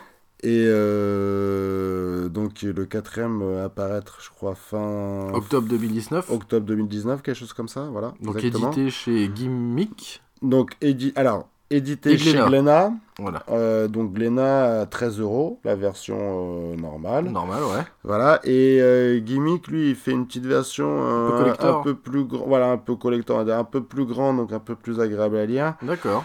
Euh, tiré par contre en 1000 exemplaires, Ok. avec des petits croquis à la fin, des petits machins. Ah ouais ouais, ouais, sympa. Ah, c'est bien, ça. Une belle, euh, une, une belle. Et souvent, en plus, comme c'est- ils les vendent dans des salons. Euh, t'as l'occasion d'avoir euh, Une une belle dédicace euh, parce que je te dis il dessine super bien donc il te fera un beau bonhomme euh, dédicacé euh, Guy, Guy Michel Ok. Et, Et, donc ça euh, relate l'histoire ça- et par contre, qui est un peu plus cher hein, euh, derrière, bon bah elle est à 49,95, mais on peut l'avoir un peu moins cher hein, si, D'accord. si, on, si on lui prend les trois par exemple, euh, Ok. on peut peut-être l'avoir un peu moins cher. Mais enfin, ça vaut le coup, hein. franchement, euh, ouais, c'est une. Donc ça relate l'histoire de Robert Surcouf, c'est ça? Donc c'est ça, ça relate l'histoire de Robert Surcouf. Alors on va pas parler des, des, des trois tomes déjà sortis pour pas euh, Oui, spoiler, on va ouais. dire en gros. Mais euh, on fait, euh, on, on- Pour raconter. Pour- raconter, voilà, Vite fait, ouais. À, à peu près. Donc bon, bah, sur- par exemple, pour le, pour le tome 1, on va, on, on va voir, c'est à peu près l'enfance de, de Surcouf, donc jusqu'à ce qu'il devienne corsaire. D'accord. On, on voit que c'est... Alors un corsaire Alors- n'est pas un pirate d'ailleurs. Alors, un corsaire n'est pas... Mm. D'ailleurs, bon, on, on, on le il est précise... sous on- les ordres de. il est sous hein les ordres du Il est roi. missionné par. Voilà, Voilà, c'est ça. roi. Donc, euh, bah, en fait, le, le, le- le tome 1, on, on- qui commence dans une bataille, euh, donc sur un navire. Où il est déjà marin Alors, à ce moment-là, euh, ça, c'est le, le début. En fait, Ouais. on voit euh, un, un homme allongé dans une flaque de sang. Ah, d'accord. Et comme si que sa pensée, en fait, il nous parle. Ah oui, Hein, ok. En disant Je m'appelle Jonas Wiggs, euh, je suis journaliste au London Daily Universal Register, ce qui en fait euh, deviendra le, monde, euh, le Time. Ah ouais, ok. Le Time. D'accord. voilà. Donc. et qui nous va nous raconter l'histoire. Donc on apprendra aussi plus tard qu'il est espion aussi pour la, la couronne d'Angleterre. D'accord. Donc, donc voilà, et puis il- ce qui, ce qui l'amène, en fait, justement, le fait qu'il soit espion pour la couronne d'Angleterre, à, à devoir euh, approcher ce surcouf. Ah, Donc, d'accord. euh, il- pour approcher Surcouf, il se renseigne, etc. Et c'est là qu'on commence à lui raconter plus ou moins l'histoire de qui est euh, ce, ce Robert Surcouf. D'accord. Et que. On a, on a le point de vue du journaliste. on a en le fait. point de vue voilà, du, ouais, du journaliste et voilà qui, qui, qui, lui nous raconte. Ok. En fait, lui nous raconte euh, voilà parce qu'il faut il va chercher à, incorporer, à, intégrer on va dire le le, le navire et l'équipage de, de Ah oui, Surcouf. bah d'accord. oui pour euh, parce que euh, euh, bah, Surcouf a fait du mal euh, à l'Angleterre Ah ouais. voilà D'accord. l'Angleterre, hein, va on co- on connaît l'histoire et en même temps on va laisser l'histoire aussi de la BD Ouais. hein, pour euh, pour pas Gâcher la pour surprise pas gâcher la surprise. au lecteur. Donc voilà, exactement. Et, et, et, et donc, euh, donc on, on voit dans ce premier tome qu'on a un, un jeune euh, surcouf euh, qui, est, qui est gamin, donc qui, est du- qui vient d'une bonne famille, hein, une Mhm. famille assez aisée, etc. Mais qui est un peu perturbateur, c'est on sent l'enfant précoce, euh, qui, a, qui, a plein, qui vit à 200 à l'heure, qui a plein d'idées dans sa tête. Il est un peu euh, Edward Kenway sur les bords. voilà. c'est ouais ouais. Bah d'ailleurs ils se sont inspirés de tout ça, hein, Assassin's Creed et tout. Mais... et euh, et donc euh, bon bah jusqu'au jour où les parents ils craquent et ils le mettent en internat et lui ça va pas euh, non plus, il aime pas ça, euh, il s'échappe etc. Et et il va grandir et il va réussir à intégrer bah, enfin bon voilà, après, la, faut- la vie de Surcouf etc jusqu'à jusqu'à ce qu'il soit donc euh, qui corsaire donc le plus un des plus jeunes corsaires à 22 ans. Ok. voilà. Donc euh, c'est vraiment euh, c'est vraiment super comme BD moi j'ai bien aimé parce que bon bah déjà si tu aimes bien les histoires de pirates Ah bah oui. euh, et de corsaires parce que comme tu dis les corsaires euh, bon c'est pas des pirates mais c'est des pirates Mmh. hein. c'est des pirates qui ont le droit voilà, Voilà, on a le droit. c'est un peu comme les flics, c'est des lascars qui ont le droit. Bon. Je rigole, à parté. Alors, euh, donc... voilà, et donc je voulais, euh, bah, c'est bien que tu, puisses en parler parce que moi j'aime bien parce que j'adore ces histoires-là. Et puis euh, je, trouve que franchement c'est super bien dessiné, c'est bien réalisé, c'est bien bien fait. Euh, ah, vous verrez le, le- trait à, Guy Michel. En Très fin et précis. un trait fin et précis, ouais, ouais, Ouais. c'est un peu BD, on va dire réaliste, hein, D'accord. mais sans non plus euh, tomber dans la modernité d'aujourd'hui, qui reste quand même du dessin, qui reste de la vraie BD. Hein, pas besoin d'aller chercher avec des ordinateurs, des trucs et tout. D'accord. Là, c'est, ça reste de la vraie BD et, et- et- enfin, moi, je suis tombé sur le, sous le charme d'un peu de cette BD. Donc là, il y a avec les trois premiers tomes qui sont sortis. C'est chiant, c'est un peu comme les séries, là, faut Oui. attendre la suite, mais Ouais. c'est aussi le plaisir. Donc euh, voilà, moi je te conseille euh, vivement de, de les lire. D'accord. On est ouais pour ça il n'y a pas de, de, de retouche ordinateur comme euh, il y en a de plus en plus. Comme il y en a de plus en plus dans Ouais. les. Dans, dans- On Même, un- même au niveau de la colorisation et tout ça, moi je trouve ça super bien fait encore. D'accord. Alors, euh, bon, c'est probablement fait peut-être à l'ordinateur. Ouais, mais enfin, c'est même pas dit, je dis ça, mais bon. Euh, Guy Michel, il est, c'est, je me rappelle plus, il a assisté, euh, c'est dommage, ça m'embête parce que j'aurais bien donné son nom. Souvent, les assistants, ils, ils taffent beaucoup. Ouais. Mais euh, bon, voilà.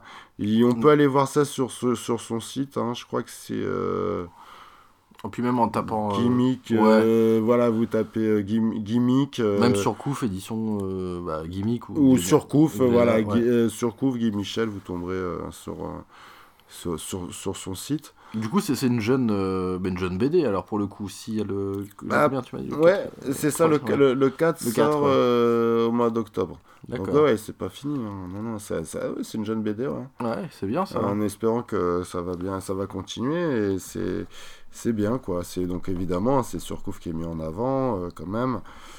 Euh, une vision. euh, Peut-être édulcoré, peut-être un peu du personnage. bah, disons que oui, c'est après c'est Fantasmé le- peut-être le- aussi. bah, le descendant, donc, c'est c'est Eric, c'est vu par Eric Ouais, Surcouf. mm, c'est vrai. Hein, il va pas dire du mal Ouais, de, son arrière grand oncle. Mm. C'est normal, mais en même temps, euh, c'est. On peut pas dire que c'est faux ou c'est vrai. Ouais, c'est ça vrai. reste une fiction. oui, tout à ça reste une fiction et c'est pas vu comme euh, si c'était Mais l'histoire. c'est une chouette fiction. Mais, quoi. mais en même temps, c'est très pro. Enfin, oui, voilà, c'est une vision. C'est quelque part, c'est. Moi, enfin, c'est pas ça vraiment qui est important. C'est. Oui, euh, c'est la qualité de- voilà, de, ce qui est rapporté. voilà, c'est ça, de l'histoire, Ouais, de ce qui est euh, proposé, ce qui ouais. est proposé Ouais. et les mises en scène et, et tout ça. Moi, c'est ça vraiment qui m'a plu. D'accord, donc tu le, tu le conseilles. Moi, je le conseille. D'accord, ok. À vous tous. Allez, les amis, vous pouvez y aller. Je Validé par Muffin. Validé par Muffin. C'est euh, voilà, chez Glénat ou euh, chez, chez Guy. Michel, euh, chez Gimmick. D'accord. Gimmick. Voilà, si vous voulez la, la version Deluxe ou la version qu'on connaît, Glénat. Standard, quoi. Standard. Ça marche. voilà.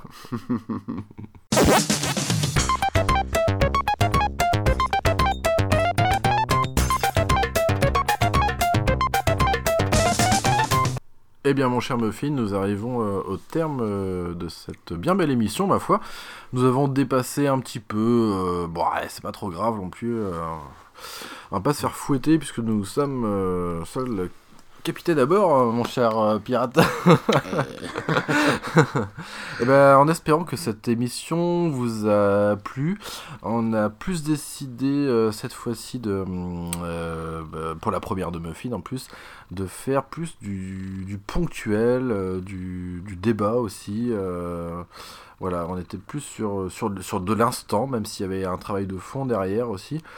Et euh, au final, bah, j'espère que ce format vous aura plu. C'est histoire d'aérer un peu le, le podcast aussi, de, de changer un peu, de varier. Euh, bah écoute, euh, mon cher Muffin, je pense que ça a été pour toi. T'as été assez. euh, Oh, super. Ouais, il y a eu pas mal d'échanges. c'était pas mal, c'était assez rythmé et tout, bien, franchement. On a parlé de choses assez intéressantes en plus, moi je trouve, personnellement. Et ben voilà. De bons sujets, c'est Ouais, très bien. de bons sujets. hein. On a même euh, ramené en loose day euh, vite fait Mother ou euh, tout. Ça c'est cool.